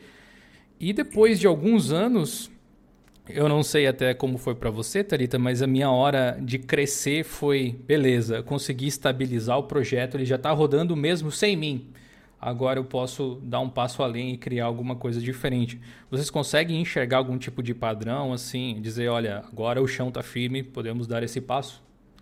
Existe alguma métrica que vocês podem dizer aí para o pessoal, ó, quando você perceber isso e isso, talvez seja possível olha, ir adiante? Eu, eu, a amarelo, ela, como eu comentei, né, quando eu, como eu contei para vocês aí no começo, a amarelo, ela foi se transformando. Nossa, mas agora tá glitch assim, Desculpa, gente, eu não estou entendendo o que está acontecendo, mas daqui a pouco eu volto. Com... Nova tendência do design aí, pessoal. É, olha, tá parecendo um cyberpunk. Ó, daqui a pouco eu acho que dá uma estabilizada. Mas o que que acontece? É, eu acho que não existe momento certo disso de crescer assim. Eu vou dar um exemplo. Não é que eu acho que existe momento certo. Eu acho que existe um momento de você perceber quando você pode dar um passo ou quando, você, ou quando não é a hora de você dar esse passo. É, vou dar um exemplo que aconteceu comigo no amarelo, tá? Eu tenho amarelo há seis anos, não tem mais tempo.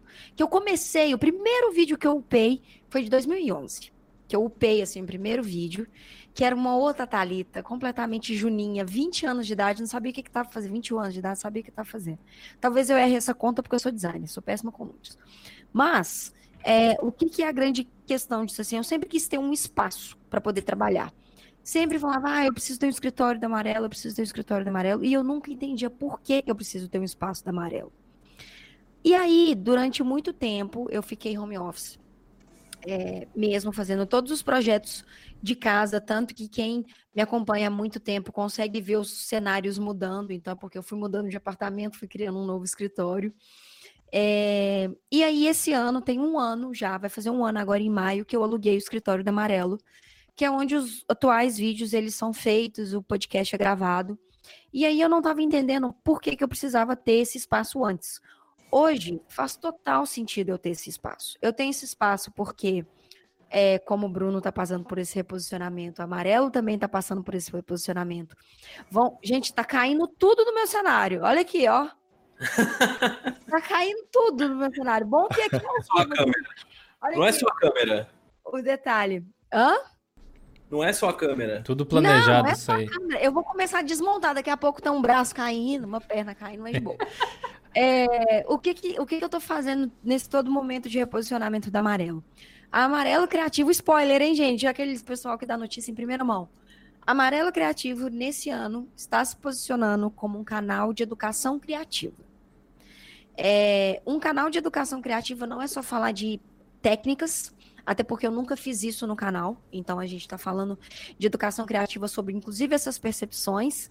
E hoje faz sentido eu ter um escritório, porque eu preciso receber pessoas que vão criar junto comigo e que vão produzir conteúdo também no podcast junto comigo, porque eu não quero trazer gente para minha casa 10 horas da noite, né? Já vamos combinar. Além disso, eu entendi também um momento de estruturação do amarelo, da amarelo ficar forte. E é muito engraçado de você falar isso. Eu comecei a rir aqui, quase de desespero, quando você falou, vou abrir um outro canal. Porque eu já fiz toda a minha comunicação nova do meu novo canal. Olha aí que coisa. Né? ok, agora, agora eu posso dizer, não estou sozinho também. Não. Nossa, gato, você começou a falar, eu, eu quis, assim, arrancar o olho e falar, cara, essa loucura é muito compartilhada, assim. Porque eu comecei a ter justamente esse problema, assim, de virar quase uma simbiose, sabe? Tipo assim, é o Venom grudado, o que, que é Talita, o que, que é amarelo. A Talita quer falar de cachorro, mas onde que eu vou falar de cachorro no amarelo? Então, eu tô num atual momento que eu entendi que amarelo ela faz parte da Talita e não a Talita faz parte da amarelo. Dentro deste novo cenário, do que vai se tornar amarelo como um canal de educação criativa, ele vai deixar de ser um canal e ele vai se tornar uma playlist dentro do canal da Talita, que é um guarda-chuva de que a Talita precisa falar sobre educação criativa. Então, onde a Talita vai falar sobre educação criativa? Lá na Amarelo Criativo. Mas a Talita quer falar de game, porque eu amo jogar videogame, eu amo virar à noite com bolha no dedo. Tô louca para jogar Resident Evil, tô maluca para jogar The Last of Us, porque eu entendo que existe uma história dentro dessas dessas, desses projetos que eu também quero falar. Enfim, é, esse momento de entender essa maturidade dá muito medo, porque eu vou te falar que um boleto por semana não é uma coisa muito legal. Receber um boleto por semana está sendo um sentimento inacreditável, mas eu estou tendo finalmente a maturidade de entender que o espaço está me possibilitando, me possibilitando criar novos projetos.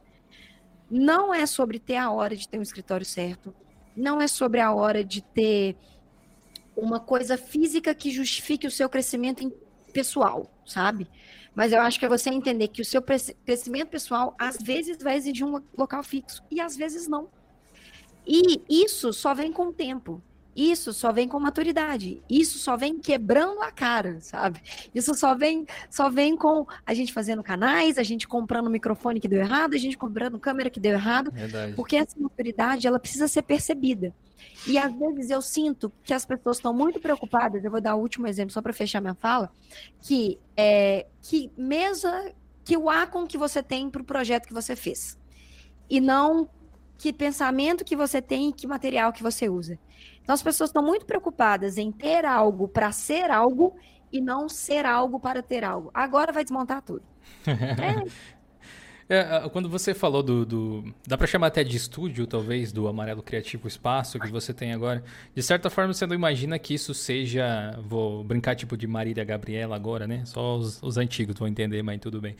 É, você não acha que talvez seja uma forma de justamente separar um pouco o amarelo criativo da Talita, assim, de tornar uma coisa menos intrínseca, você podendo observar aquele espaço e pensar, ok, aqui está pelo menos parte do amarelo criativo, aqui está a Talita, eu posso fechar a porta e eu sou mais Talita do que amarelo agora. Nossa, total. Inclusive, eu nem tinha pensado nisso. Obrigada por essa reflexão. Porque é muito isso. Porque quando o amarelo estava dentro da minha casa, quem era Talita descansando e quem era Talita da amarelo? Uhum. Sabe? Não conseguia ver, assim. Então, é, hoje, quando eu fecho a porta da Amarelo Criativo, que estão lá todos os meus funcos, todo, todo meu, o meu cenário, todos os, meus microfones, os meus materiais, não agora porque eu estou de quarentena, então tá tudo aqui de novo, é, eu consigo separar. E aí eu entendi que eu, como Talita, eu consigo acrescentar na amarelo, mas eu não vou conseguir acrescentar na amarelo não sendo a Thalita, sabe? E, e, total, velho, faz total sentido isso que você falou. Eu fecho a porta, a amarelo tá lá e eu vou viver a vida da Thalita. Olha, parabéns, muito obrigada. Não preciso ir no psicólogo essa semana. Agora, eu, eu gostaria Nem de poderia. falar. Nem poderia. É, agora imagina tudo, porque tudo isso que você falou, Thalita, aqui a gente passa e passa multiplicado em dois. Porque além de ser o código-fonte dentro da casa, é o marido e a esposa, com filhos e tudo mais. Então, realmente, é, esse momento é difícil da gente conseguir separar tudo, né? Então, hoje a gente também está vivendo um momento aí de, de pensar para frente, um momento que a gente precisa crescer, que a gente precisa ampliar a equipe, porque quem tem a gente já não está conseguindo dar conta de tudo. Mas aí rolam muitas preocupações, porque primeiro tem toda essa separação e uma separação até de enquanto home office a gente tem crianças atreladas. Então tem a hora que eu levo a criança para o colégio tem a hora que o Gabriel leva outra criança para o colégio. Então imagina agora não né? Tá todo mundo de agora não agora tá todo mundo em casa mesmo. Mas é, conseguir administrar tudo isso é complicado. E conseguir separar essas personas ao quadrado, então, em duplo aqui, é ainda pior. A gente aqui não tem nenhum segundo de procrastinação. Imagina. Jamais paternidade e maternidade. Não, Loucura não é total, 100%. Eu bato palma pra quem é. Deixa... Não, não, sou mãe, só sou mãe de pet e tá ótimo. Ah, não, e nós ainda temos uma pet. então é, é o kit completo. Se não bastasse duas crianças, ainda tem um cachorrinho. Só deixa eu falar uma coisa que vai uh, ligeiramente contra o que a Thalita falou. É, quando eu decidia fazer o meu canal e quando eu falei, vou fazer, foi uma necessidade de inovação que eu estava precisando na minha carreira. Eu estava trabalhando em um lugar que eu estava estagnado há muito tempo e eu precisava. Eu queria estudar algumas outras coisas, eu queria fazer outras coisas, e aí fazer vídeos sobre essas coisas foi a minha escapatória de aprender coisas e documentar meu processo de aprendizado e tudo mais.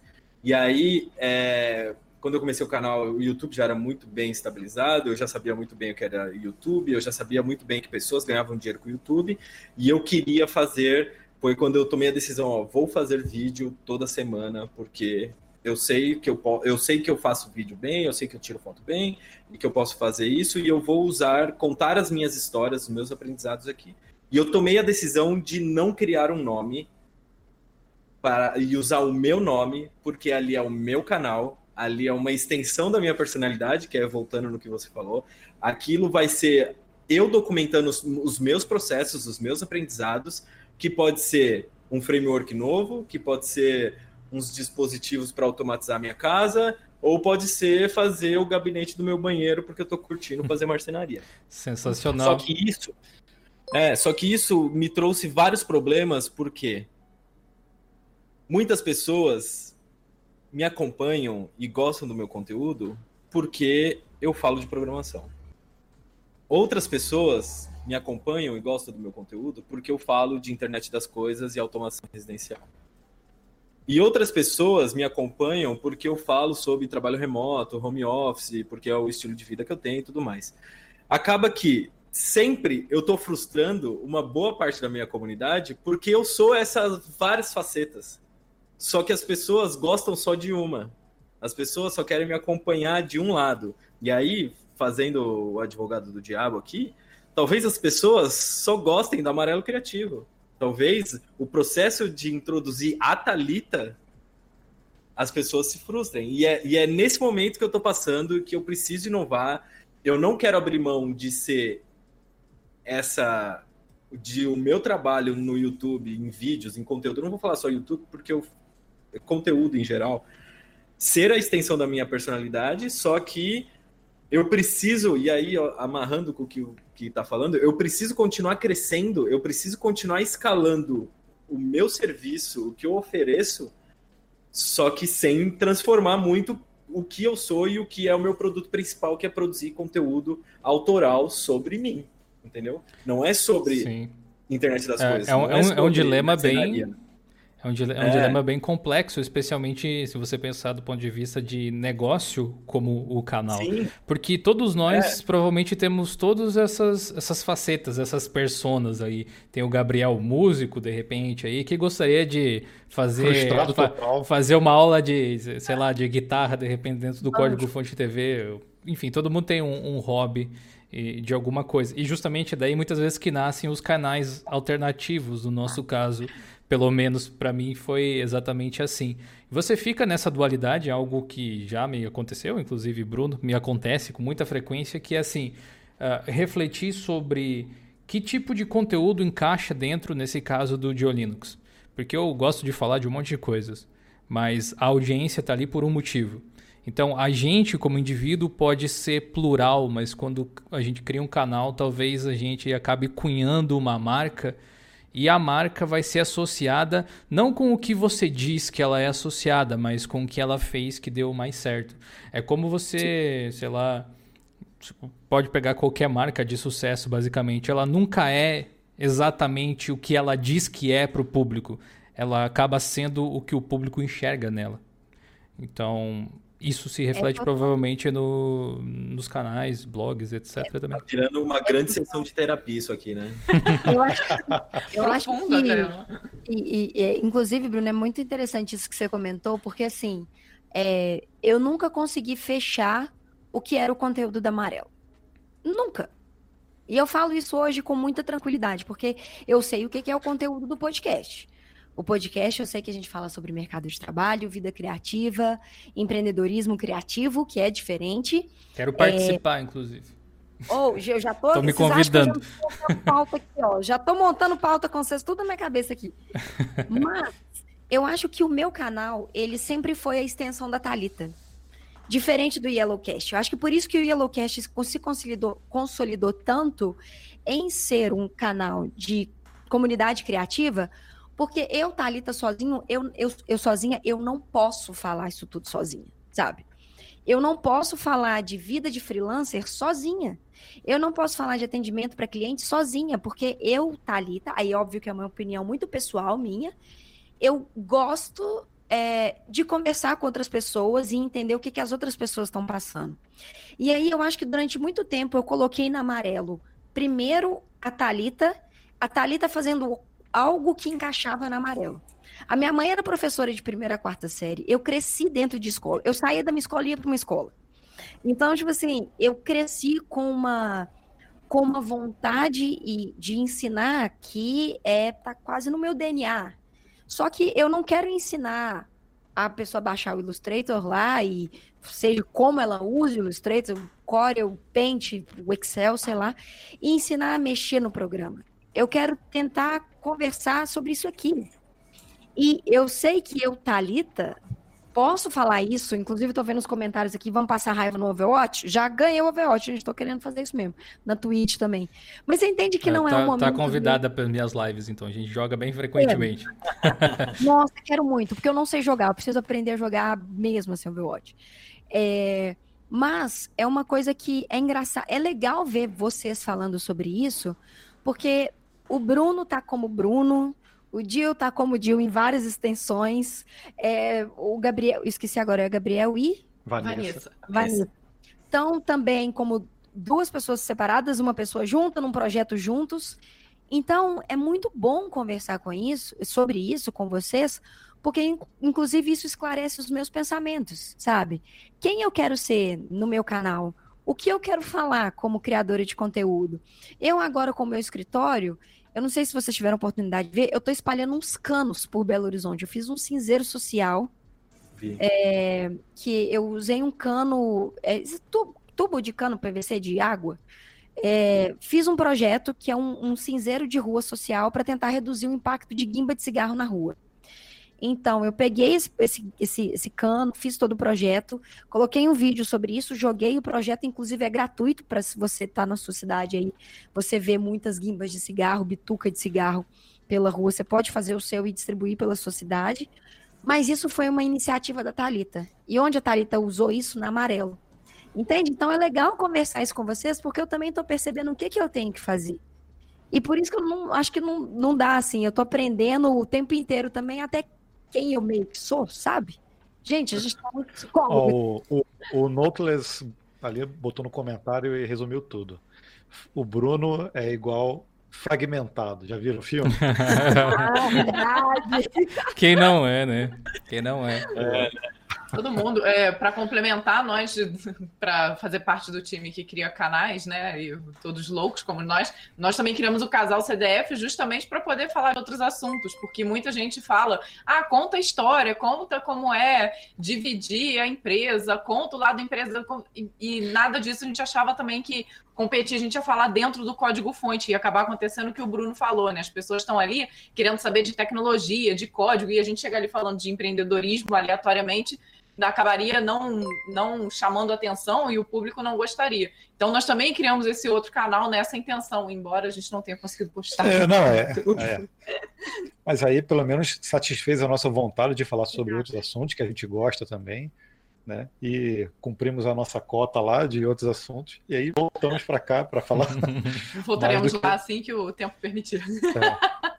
Sim, de, de, certa forma, isso que a gente está fazendo hoje aqui em live é também um conteúdo meio fora do padrão do que a gente coloca aqui no canal. Mas ao mesmo tempo é um conteúdo que eu gosto muito de trazer, que eu já trouxe muitas vezes e pretendo trazer mais. E assim como o pessoal comentou ali uh, no chat a respeito do Bruno, dando inclusive é, palavras de incentivo, Brunão. Porque muitas pessoas acabam se identificando justamente com a pessoa, Bruno, e vão consumir o conteúdo que você produzir e acompanhar você nos seus aprendizados, assim.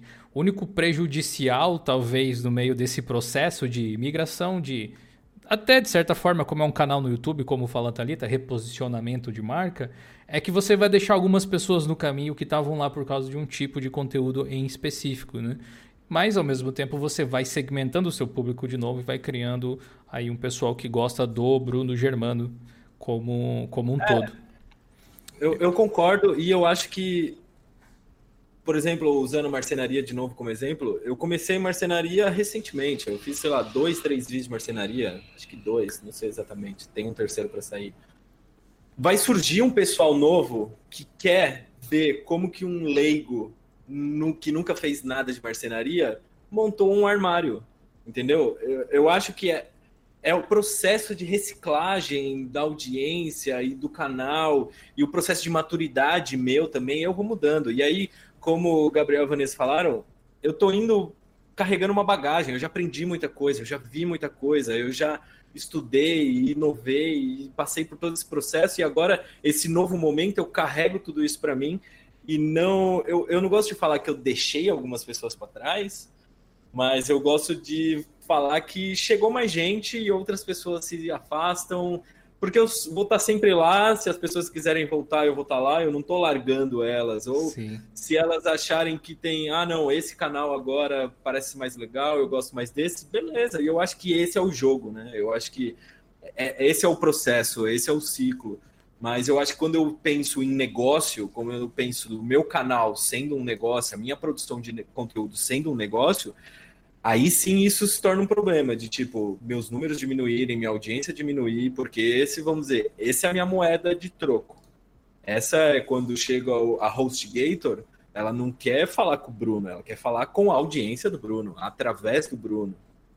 E aí eu acho que é nesse momento que eu preciso tomar cuidado e talvez seguir o que o, o casal falou, o que a Talita falou é segmentar produtos, segmentar serviços. Eu não preciso ter só uma cesta de ovos e colocar tudo ali dentro. Sim. Posso ter outros canais, posso ter um podcast, posso ter um site e coisas assim. O, o, você também, Diego, você faz muito bem isso, né? Você vai segmentando e distribuindo essa audiência, né? Bom, um exemplo disso foi o canal na Twitch que a gente criou um ano mais ou menos agora, que é total focado em jogos. Eu adoraria trazer conteúdo sobre games para cá, só que eu ia enterrar o meu canal se eu fizesse isso, basicamente, porque as pessoas não estão aqui por causa dos jogos. Claro que o, o, conteúdo ele poderia ser construído em torno de um game, mas gameplay, por exemplo, por assim dizer, não seria o foco. Então, eu segmentei parte da audiência que gostaria desse assunto nesse outro canal, inclusive fora do YouTube nesse caso, mas ao mesmo tempo agora lá eu estou criando um quadro que inclusive a gente vai ter amanhã,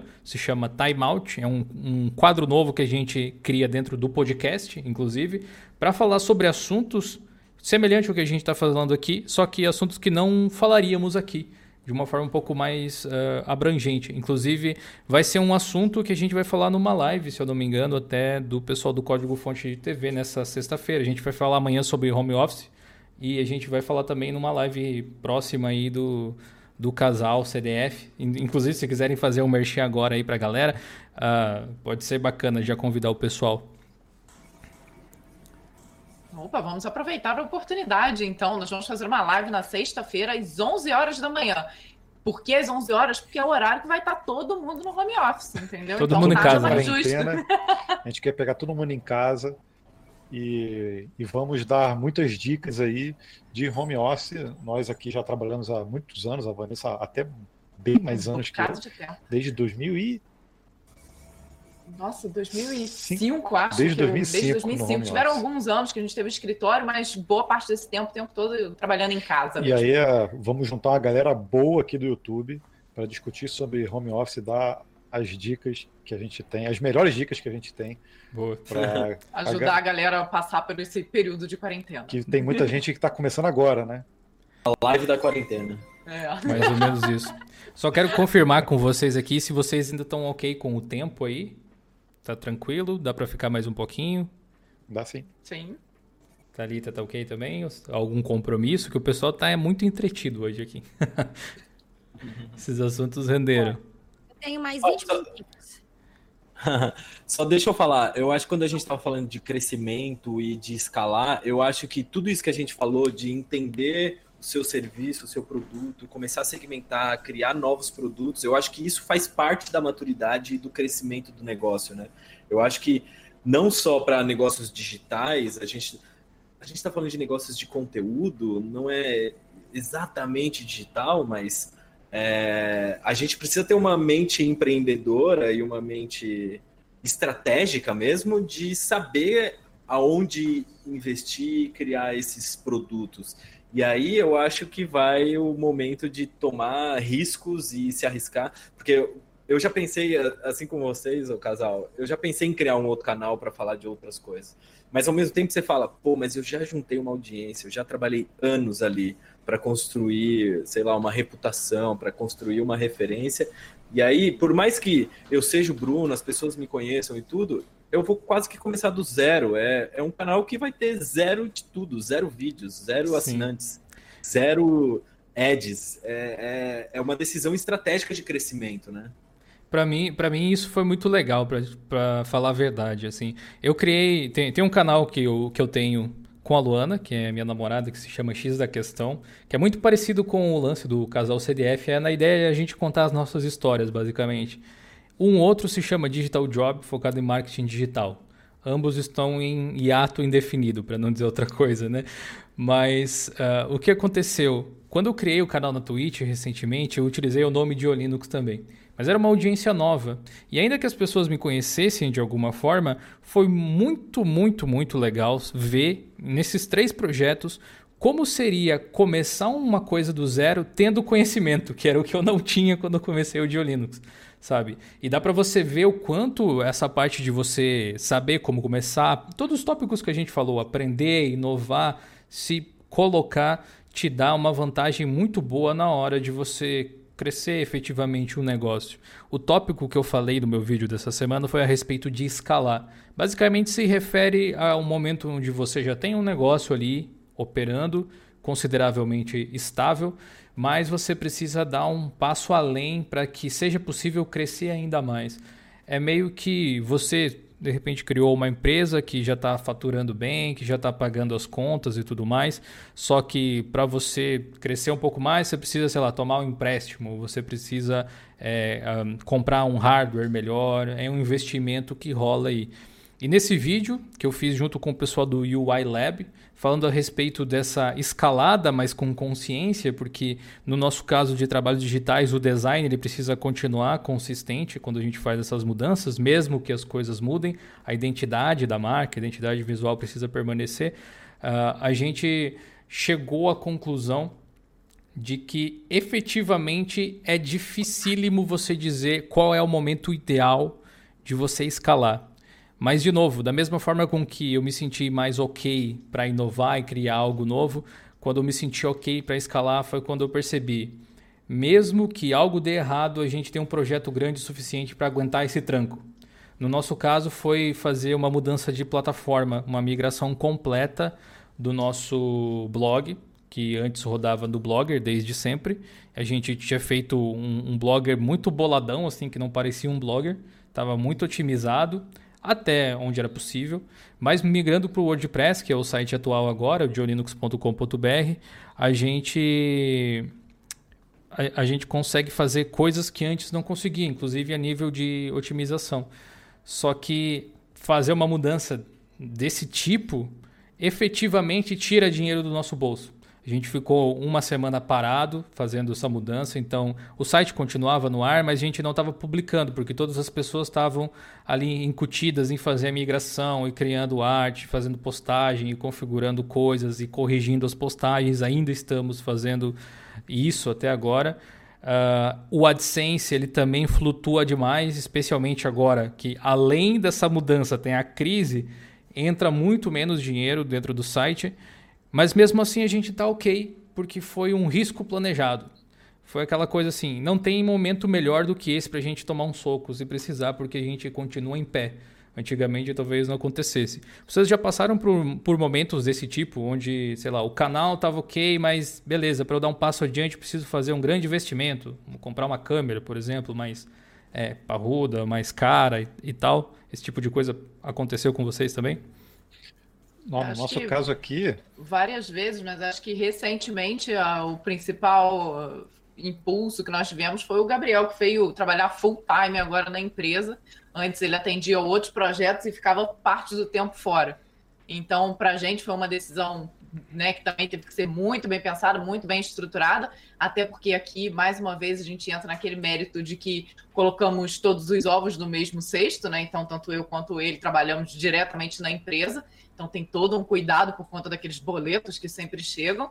Então, recentemente tivemos que dar esse passo, né? Mas, é, como a gente falou aqui algumas vezes, a, no, a nossa bagagem lá atrás nos permite hoje dar esse passo. É, a gente já teve outros negócios também. É, já tivemos é, uma agência de marketing digital com vários funcionários, com escritório. É, chegou a dar certo num certo momento, mas tivemos que, que parar. Já tivemos, é, é, na época áurea lá da compra coletiva, nós desenvolvemos um sistema, fizemos, contratamos vendedores, a gente queria, quer dizer, a gente sempre teve essa essa veia empreendedora assim de querer começar novos negócios, né? E, e é, inclusive antes até quando a gente é, estudava na, na escola mesmo, é, o meu primeiro negócio que eu fiz na vida foi é, na parte na, na, na, internet, né? Foi um curso digital, um curso online, coisa que hoje eu me arrependo de ter de ter abandonado, porque hoje, cara, a internet é, a parte de, de, de, cursos movimenta muita coisa, né? E isso lá em 1998, é, a gente tinha muito é, alguns cursos né, de informática na época e é, a gente chegou a ter retorno financeiro, era um, uma, um negócio bem legal, é, mas não tinha o fluxo que tem que existe hoje, né? Então é, também tenho essa essa bagagem de de negócios que a gente ab abandonou, né, de alguma forma, é, e que isso nos ajuda de alguma forma, né, a, a manter o nosso negócio aqui e é sempre é, o, o, histórico de, de, de, conhecimento é sempre, sempre muito bem-vindo, né? E, e cai no que você falou também, né, da gente tá maduro no momento em que a gente consegue tomar as decisões de forma mais clara, né? Então não é tanto no, poxa, vamos, vamos ver se dá certo. Então não, a gente também estava preparado para tomar aí aquelas pancadas sem cair. Então faz parte desse processo. Boa. Comigo aconteceu parecido, mas diferente. Vamos dizer que foi um investimento, mas na verdade é quando eu comecei lá no início da live aqui, eu falei que eu adoro começar coisas. E aí, no ano passado, eu e mais dois amigos, a gente começou um negócio e a ideia era fazer um marketplace, e, e marketplace está num momento super aquecido, e a gente com, começou a fazer, começou a dar certo, tudo. Só que aí foi quando, no final do ano passado, me bateu, tipo, beleza, vai dar certo, vai crescer, o que, que eu vou fazer? Eu vou virar, sei lá, um CTO, um líder técnico, alguma coisa, e é isso que eu quero fazer o ano que vem, é isso que eu quero fazer nos próximos dois, três, cinco anos. E aí eu não estava como, vamos dizer, fundador, coisa assim, eu estava como um freelancer, então eu recebi uma boa grana para estar tá desenvolvendo aquilo. E aí eu tomei a decisão e o risco de falar, não, eu preciso parar isso, eu preciso largar a mão disso, por mais que esteja dando certo, porque o que eu quero é crescer a minha carreira como criador de conteúdo. Foi aí, a partir desse momento, novembro, dezembro do ano passado, que eu comecei a pensar em reposicionamento, em rebranding, em pensar em estratégias de conteúdo e estratégias é, de audiência e como quebrar essas coisas. É, e aí começou todas as minhas frustrações, todas as minhas noites sem sono e tudo mais. E eu larguei mão de uma coisa que estava me dando dinheiro para assumir um risco e fazer alguma coisa que eu acredito. E aí eu acho que é diferente do que você falou, Dil, não é tipo, ó, vamos investir uma grana aqui em fazer uma migração em um hardware novo e coisa assim, mas é assim, vou abrir mão de ganhar essa grana, vou abrir mão de, de ter certeza que todo mês isso aqui está pingando, para eu me arriscar em alguma coisa e assumir que é isso que eu quero e é isso que eu quero que dê, dê certo, e não outras coisas, entendeu? Eu acho coragem. que é mais ou menos isso que eu passei. É, no final, tudo é coragem. No final, você também lançar um site novo, você criar uma live nova, é você investir seu tempo e assumir esse risco de que, ó, eu acho que esse conteúdo de games vai dar certo. E pode ser que não dê certo, né? Mas eu acho que eu estava num momento onde eu tirei uma coisa certa para me arriscar e por enquanto tem dado certo. Eu ainda não colhi todos os frutos que eu espero, mas eu acho que faz parte do processo. Se arriscar e construir e receber Sim. lá na frente. Fora que essa sensação de dar certo ou não, ela realmente não, não existe uma métrica para isso, né? Se você é. realmente for criar algum conteúdo que você se sinta bem fazendo e, enfim, você consiga atingir os seus objetivos com isso, você pode chamar isso de sucesso mesmo que outra pessoa não chame, sabe? É o meu caso, por exemplo, com com, com a própria live mesmo de jogos aí que você falou. É, se você for comparar com outros canais gigantescos da plataforma, ou até mesmo aqui no YouTube, né? A, a gente atingiu algo que eu considero sucesso. Foi muito além do que eu pensei que um dia seria. Tipo, é um canal que fala sobre Linux. É muito nichado, assim, realmente. Mas a gente conseguiu justamente atrair outras pessoas por não ser tão bitolado, digamos assim, nesse assunto e conseguir criar uma bolha de informação no entorno da, talvez até mesmo da vida de quem se interessa por esse assunto, mostrando que, até mesmo nesse caso, quem gosta de um assunto tão específico também tem outros interesses relevantes aí e tudo mais. Com o amarelo criativo, Talita, você também passou por esse momento de escalada em algum momento? Ou você considera que esse momento de transição que você mencionou é justamente a escalada? É, eu acho que esse momento de, de transição, ele é essa escalada, sabe?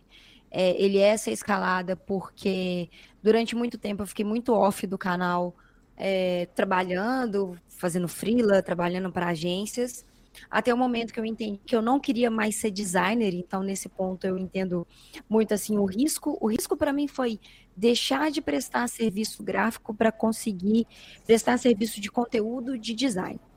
Então, uhum. foi nesse ponto que foi o meu risco. Eu recusei muito cliente porque eu queria gravar vídeo, queria gravar podcast. Mais podcast do que vídeo, necessariamente.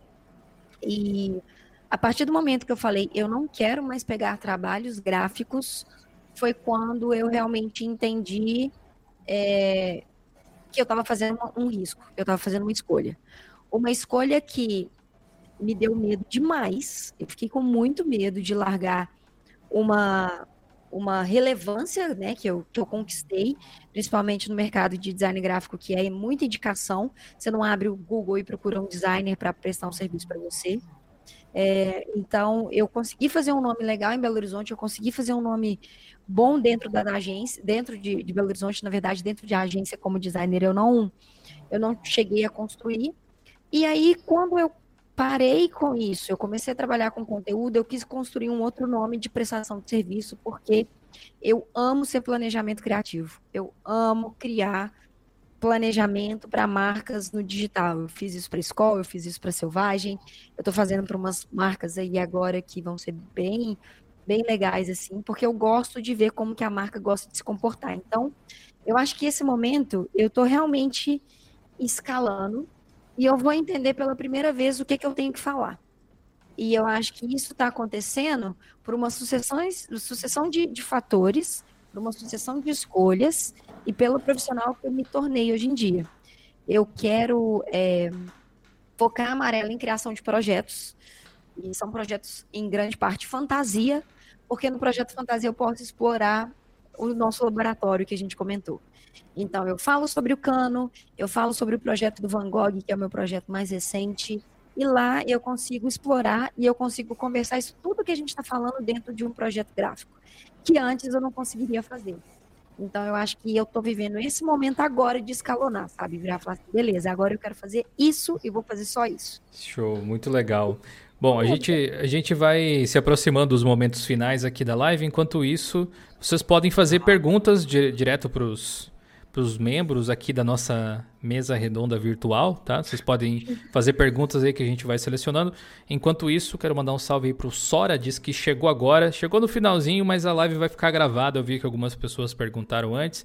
E o é Friday Show, pois é, tá escrito ali em cima porque é um Friday Show deslocado, né? A gente teve um Friday Show na sexta, que é o dia certo, né? Mas a gente está fazendo aqui uma exceção graças a HostGator. E só lembrando aí para a galera, tem link na descrição, material da HostGator. Se você está querendo colocar um site no ar, não deixe de conferir. A gente já falou diversas vezes aqui durante a live e você deve ter percebido a importância de você ter um lugar para mostrar aí o seu trabalho.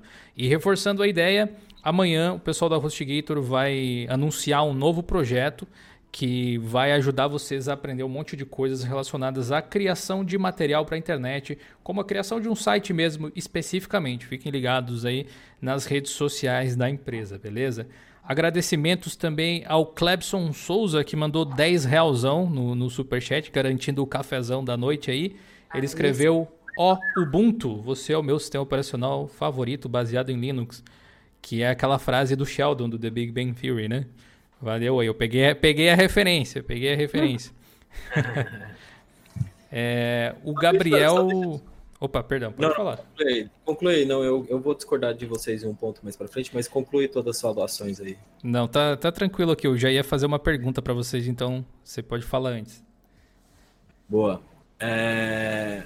A gente estava falando do momento certo de escalar, do momento certo de começar e coisas assim.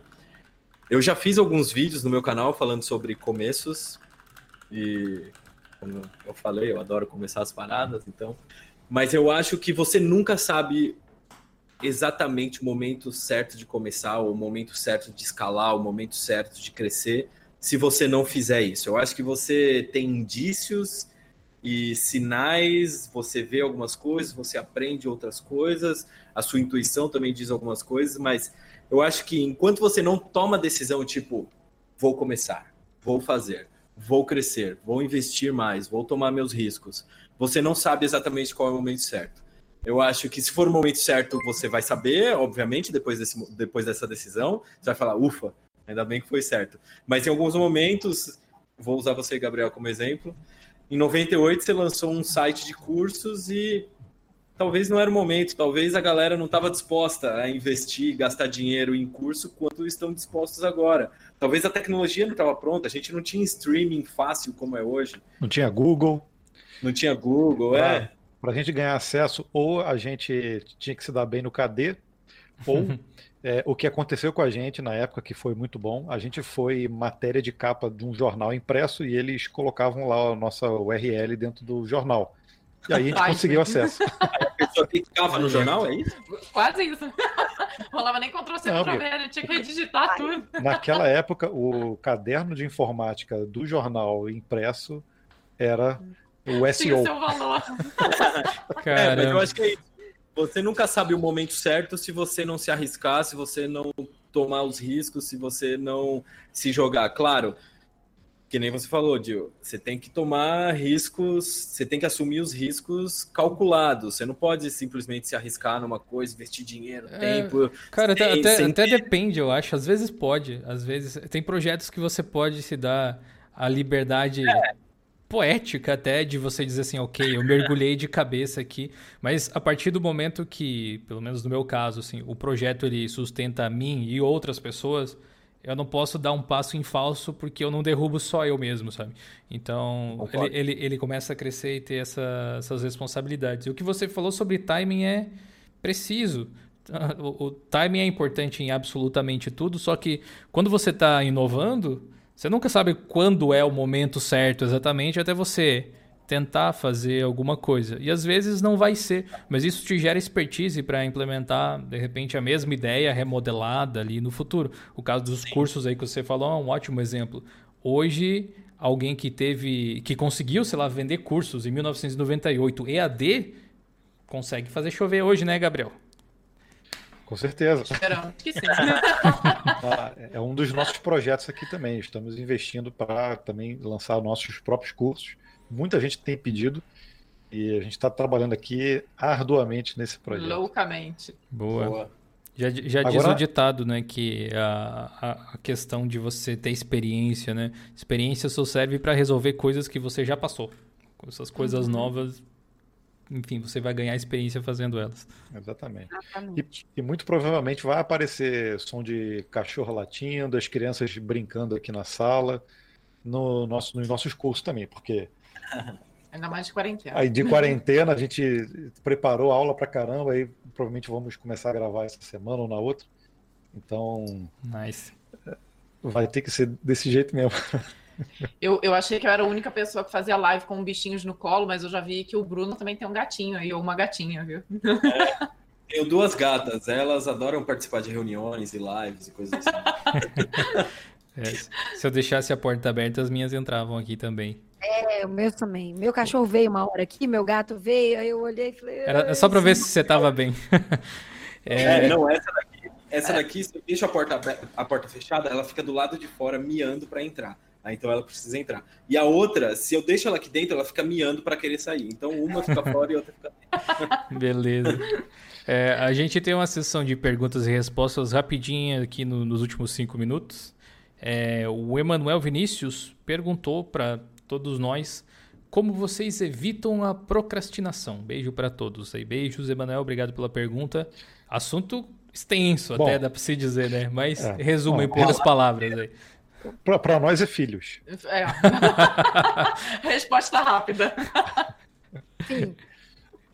Eles não deixam. É. Eu vou, eu vou fazer um jabá para responder isso, tá? É, eu tenho um episódio justamente sobre isso no Yellowcast, que é produtividade versus procrastinação. E mais de uma hora, eu, assim, se eu puder, né, já aproveitando o espaço, é, Yellowcast, eu vou confirmar o número do episódio que é, mas está muito legal porque são vários profissionais de vários ramos falando sobre isso. E aí a gente falou sobre várias coisas sobre procrastinação lá. Se você animar, aproveita a quarentena aí para você escutar. Boa. Eu vou falar. Eu, eu tenho pouquíssimo problema com procrastinação, apesar de procrastinar, mas eu já tive sérios problemas de, com isso e eu entendi que eu procrastino quando eu não vejo valor na, na coisa que eu estou fazendo, ou no tempo que eu estou gastando, no que eu estou investindo. É, às vezes existem esses momentos, sei lá, eu preciso fazer uma de contador aqui para gerenciar a empresa, é uma coisa que eu odeio fazer sei lá, preciso ficar respondendo e ler e-mail. E-mail para mim, se eu fosse um super-herói, e-mail seria meu super vilão. é, mas, fazer imposto de eu... renda, né? Mas que fazer imposto aí, de renda. É... Ah, mas, mas esse tipo de coisa ninguém gosta, nem os contadores gostam. Eles só fazem porque funciona bem para eles. É, mas eu tento, eu tento sempre atrelar valor, mesmo se a tarefa for chata, ao que eu tô fazendo. Então, Legal. vamos falar, se eu tô lendo e-mail e coisa assim, eu sempre tento falar, ó, Pode ser que eu receba um e-mail de uma proposta, pode ser que esses trocas de e-mail vai me resolver um problemão que eu não vou precisar ter uma reunião de uma hora, eu vou resolver nesse e-mail, ou dar uma de contador, emitir nota e coisa assim, eu falo, não, olha lá, os boletos sendo pagos, vamos emitir essa nota, coisa assim. Mas uh, eu, sem, eu sempre tento achar o valor na atividade que eu estou fazendo e, e isso me faz focar. E concluir objetivamente. E outra coisa também é, eu tenho plena noção da minha energia de trabalho mesmo. Eu tenho alguns momentos do dia que eu trabalho melhor e alguns momentos que eu trabalho pior. Eu sei que pela manhã eu sou um ótimo trabalhador, eu sento e escrevo código, que é uma maravilha. Logo depois do almoço eu sou péssimo, então eu não me forço a fazer coisas nesse momento. Depois do almoço é o momento que, sei lá, vou ligar para minha mãe para conversar, saber como tá a vida dela, vou jogar uma partidinha de videogame, coisa assim. E aí eu retomo, sei lá, mais para o final da tarde, aí eu fico até a noite. À noite também eu trabalho muito bem. Eu acho que quando você entende o valor das coisas e quando você entende o seu ritmo, a procrastinação acaba que você nem lembra mais dela. Sim. O meu problema sempre foi foco. Tipo, eu tenho. Eu, eu aprendi ao longo do tempo, por conta dessa essa vida muito louca, né, que a gente leva aí, de ser multitasking. E aí você fica fazendo um milhão de coisas às vezes ao mesmo tempo. E eu descobri que colocar o celular longe de mim durante o dia é uma pedida muito boa para eu conseguir focar nas coisas, por exemplo. E também enfileirar atividades, ao invés de tentar fazer várias coisas simultaneamente, fazer, sei lá, uma espécie de lista, digamos assim, e fazer uma atividade até o final por vez com aquela lógica prática de começando pela mais desgraçada para você terminar antes, até as mais de boa, assim, como, quase como se fosse uma recompensa, por exemplo. O, o Telemedia Network Brasil perguntou qual é o canal dos meus colegas youtubers. Está tudo aí na descrição, Telemedia. Para todo mundo que ainda não conhece, vão aí, sigam os canais. Pergunta diretamente para a Thalita do Raul.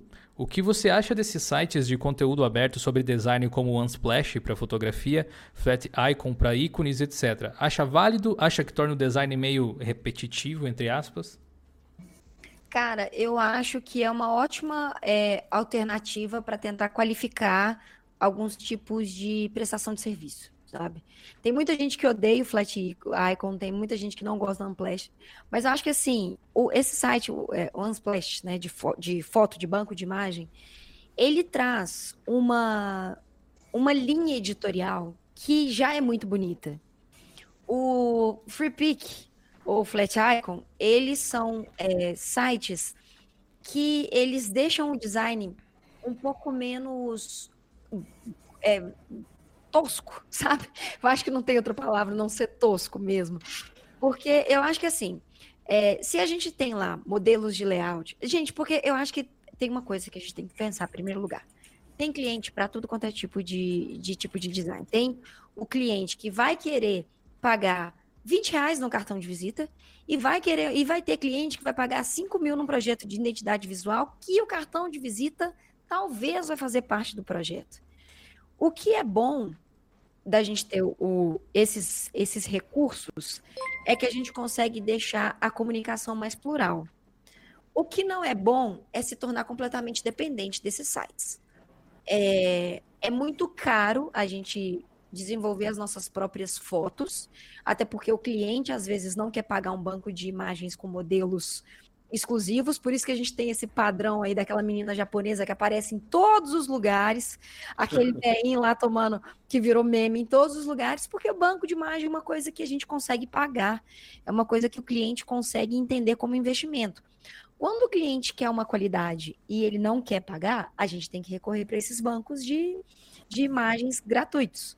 O que vai acontecer algumas vezes é ter layout repetido. Mas a gente pode chegar e pode justamente pegar esse banco de imagem e fazer algumas modificações. Então, resumindo, eu não acho ruim. Eu só acho que é ruim depender 100% deles para tudo. E achar que é a única alternativa que tem, sabe?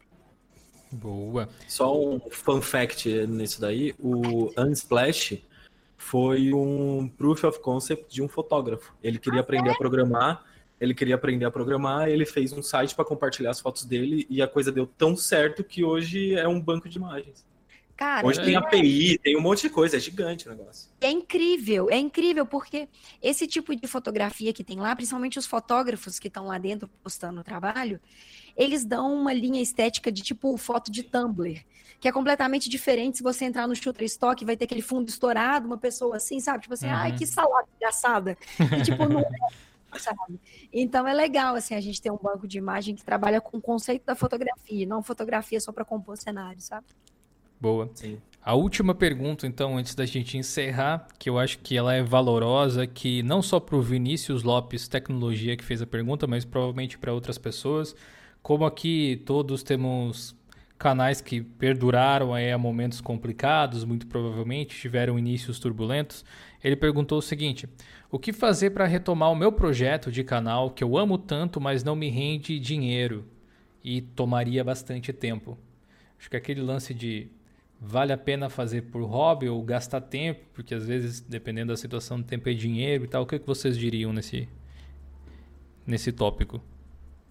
Eu vou começar, hein? Eu acho que sempre quando tem alguma coisa que eu ganhe dinheiro, mesmo que seja micro centavos do AdSense, é, isso me dá uma inspiração e uma expectativa de que, ó, eu tô indo num, canal, num caminho bom e tudo.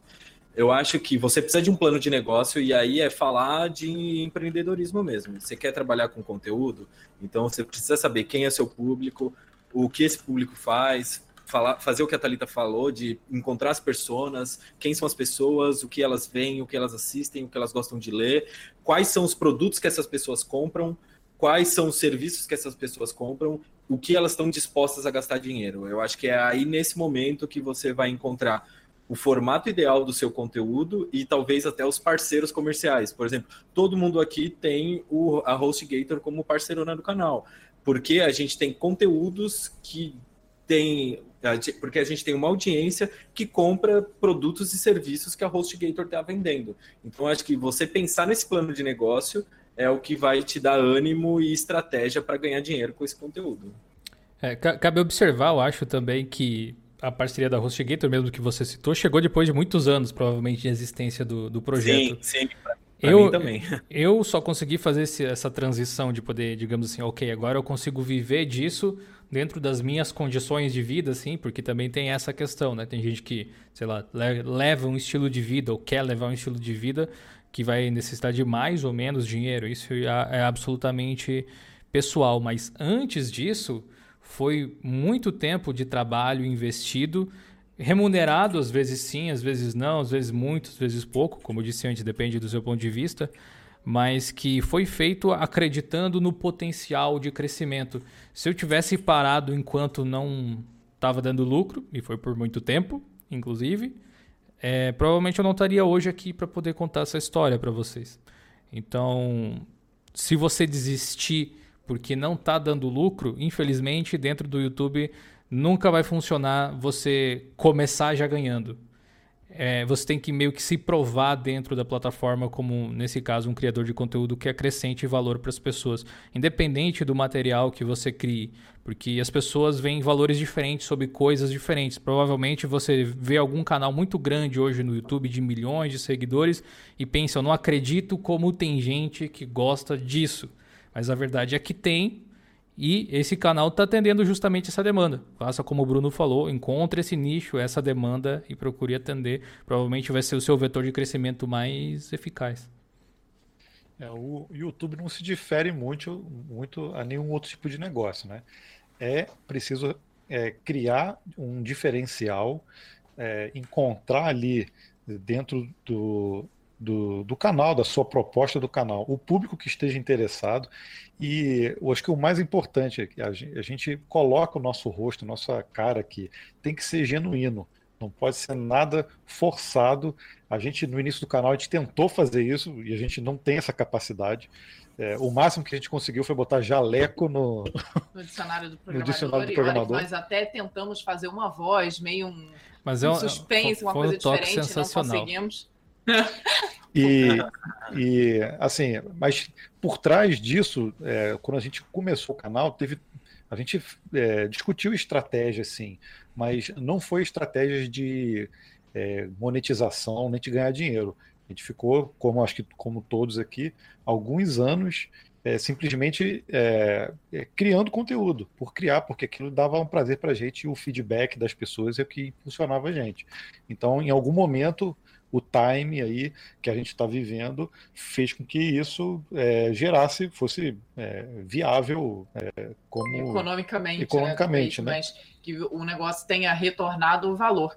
E juntamente com o que todo mundo já falou, acho que realmente é sangue e suor, não tem, não tem outra saída. Então é você acreditar naquilo que você está fazendo, acreditar que a ideia que você tem tem potencial, que ele tem um diferencial, que você vai alcançar o seu público e realmente dobrar a manga da camisa e cair dentro do trabalho. É, o, o, início do canal, eu, é, a gente tinha uma estratégia que eu falava com a Vanessa, cara, a gente está fazendo um trabalho de formiguinha, a gente não vai começar já com, com 10 mil, com 20 mil, com 30 mil. Pode até acontecer, né? Se a gente pegar, às vezes, usar algum conteúdo de terceiro, né? E aí tem muito canal que começa assim, né?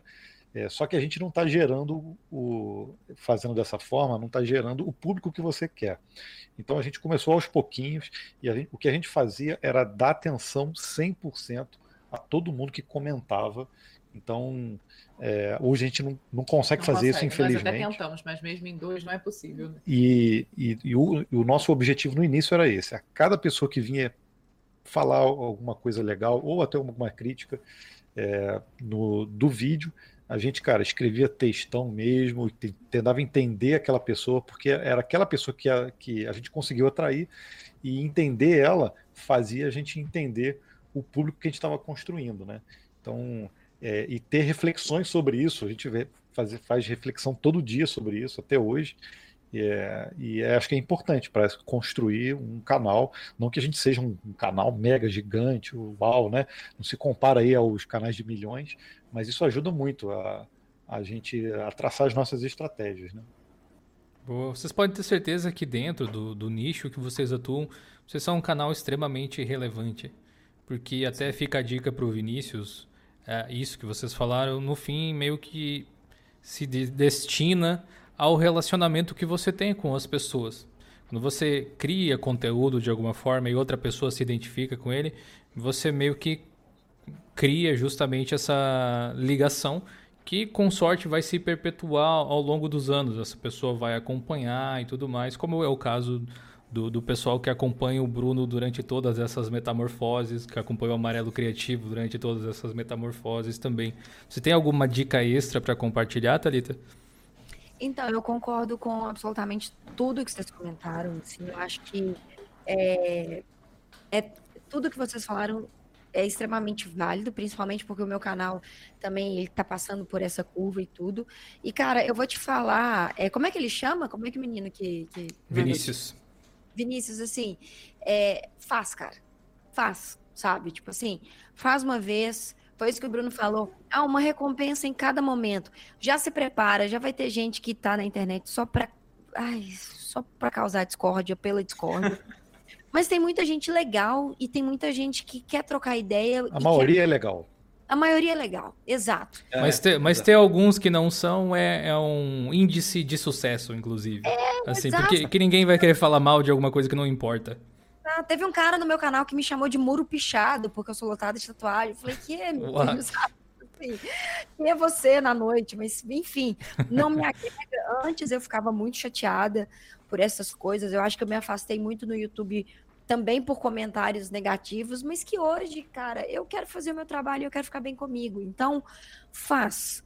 E tudo isso que o pessoal falou, se tiver verdade, se você acreditar no conteúdo, se você entender o seu propósito, vão, vão existir pessoas que vão se conectar com você por causa disso. É... E quem não quiser conectar, cara, vai ver vídeo de banheiro de Nutella, entendeu? E por quê? Eu só quero falar uma outra coisa. Se você quiser, o Vinícius, né? Se você quiser fal falar, fazer vídeos e criar conteúdo por hobby, também tá tudo bem. Você não precisa ter um milhão de seguidores, ah, contrato com marca e ganhar dinheiro. Se você quiser fazer isso porque você curte, beleza. No entanto que todos os seus boletos estejam sendo pagos, você não tenha, você não esteja criando uma dívida para criar uma câmera e tudo mais. Mas a coisa é tá tudo bem também fazer por hobby. Você não precisa ter um milhão de seguidores e ganhar muitos dinheiros e contratos com marcas tem espaço para quem é robista também, tem espaço para quem é profissional, tem espaço para quem é curioso e só vai fazer um vídeo e vai dar certo. Tem espaço para todo mundo, né? É, a, acima de tudo, você tem que agradar você mesmo. Se você não se sentir bem fazendo aquilo, talvez não seja exatamente aquilo, assim. Porque gostar do que você faz não necessariamente te traz dinheiro, apesar de eu acho que eu não conheço muita gente que é rica aqui e não faz o que gosta. Mas uh, gostar do que você faz permite que você persista em momentos difíceis, que é um momento, como a gente falou lá no início da live, onde muitas pessoas desistem. O diferencial, às vezes, entre ter sucesso e não ter é não desistir nesse processo. E. Resiliência, né? Resiliência é uma ótima palavra, realmente. Chegamos ao final da nossa incrível live, que era para durar uma hora e durou duas e doze. Beleza. Muito obrigado. Muito, muito obrigado por terem aturado a gente até essa hora aí. O pessoal que tá tudo de quarentena também, aparentemente, pelo que eu vi aí. É... E pessoal, Talita, Bruno, Gabriel, Vanessa, muito obrigado pelo tempo de vocês. Um bate-papo extremamente produtivo que eu espero que a gente possa repetir em breve. E espero que o pessoal aqui do chat tenha gostado também. Um agradecimento novamente aí a HostGator que uniu a gente, de certa forma. A gente não não sabia talvez que tinha tanta coisa em comum. A gente nem se conhecia, não fosse a HostGator, a gente talvez não se conhecesse dessa forma. Então, Valeu mesmo. E mais uma vez, obrigado ao pessoal que chegou aqui no canal. Teve bastante seguidores novos hoje, bastante gente que apoiou aí, novos membros do, do clube do Diolinux. Seja membro aí, você também. O pessoal que mandou super chat. E a gente se vê muito provavelmente na live lá do Código Fonte na sexta-feira ou na live de Aê. amanhã que a gente vai ter a respeito de home office também, não tão profundo talvez quanto vai ser o debate lá com o pessoal do, do Código Fonte, um assunto mais ou menos semelhante, só que na Twitch, amanhã 20 horas, se você quiser participar, twitch.tv barra Diolinux. E a gente fica por aqui. Muito obrigado e até a próxima. Valeu, gente. Tchau, tchau. Tchau, tchau, gente. Valeu, Falou. galera. Tchau, tchau.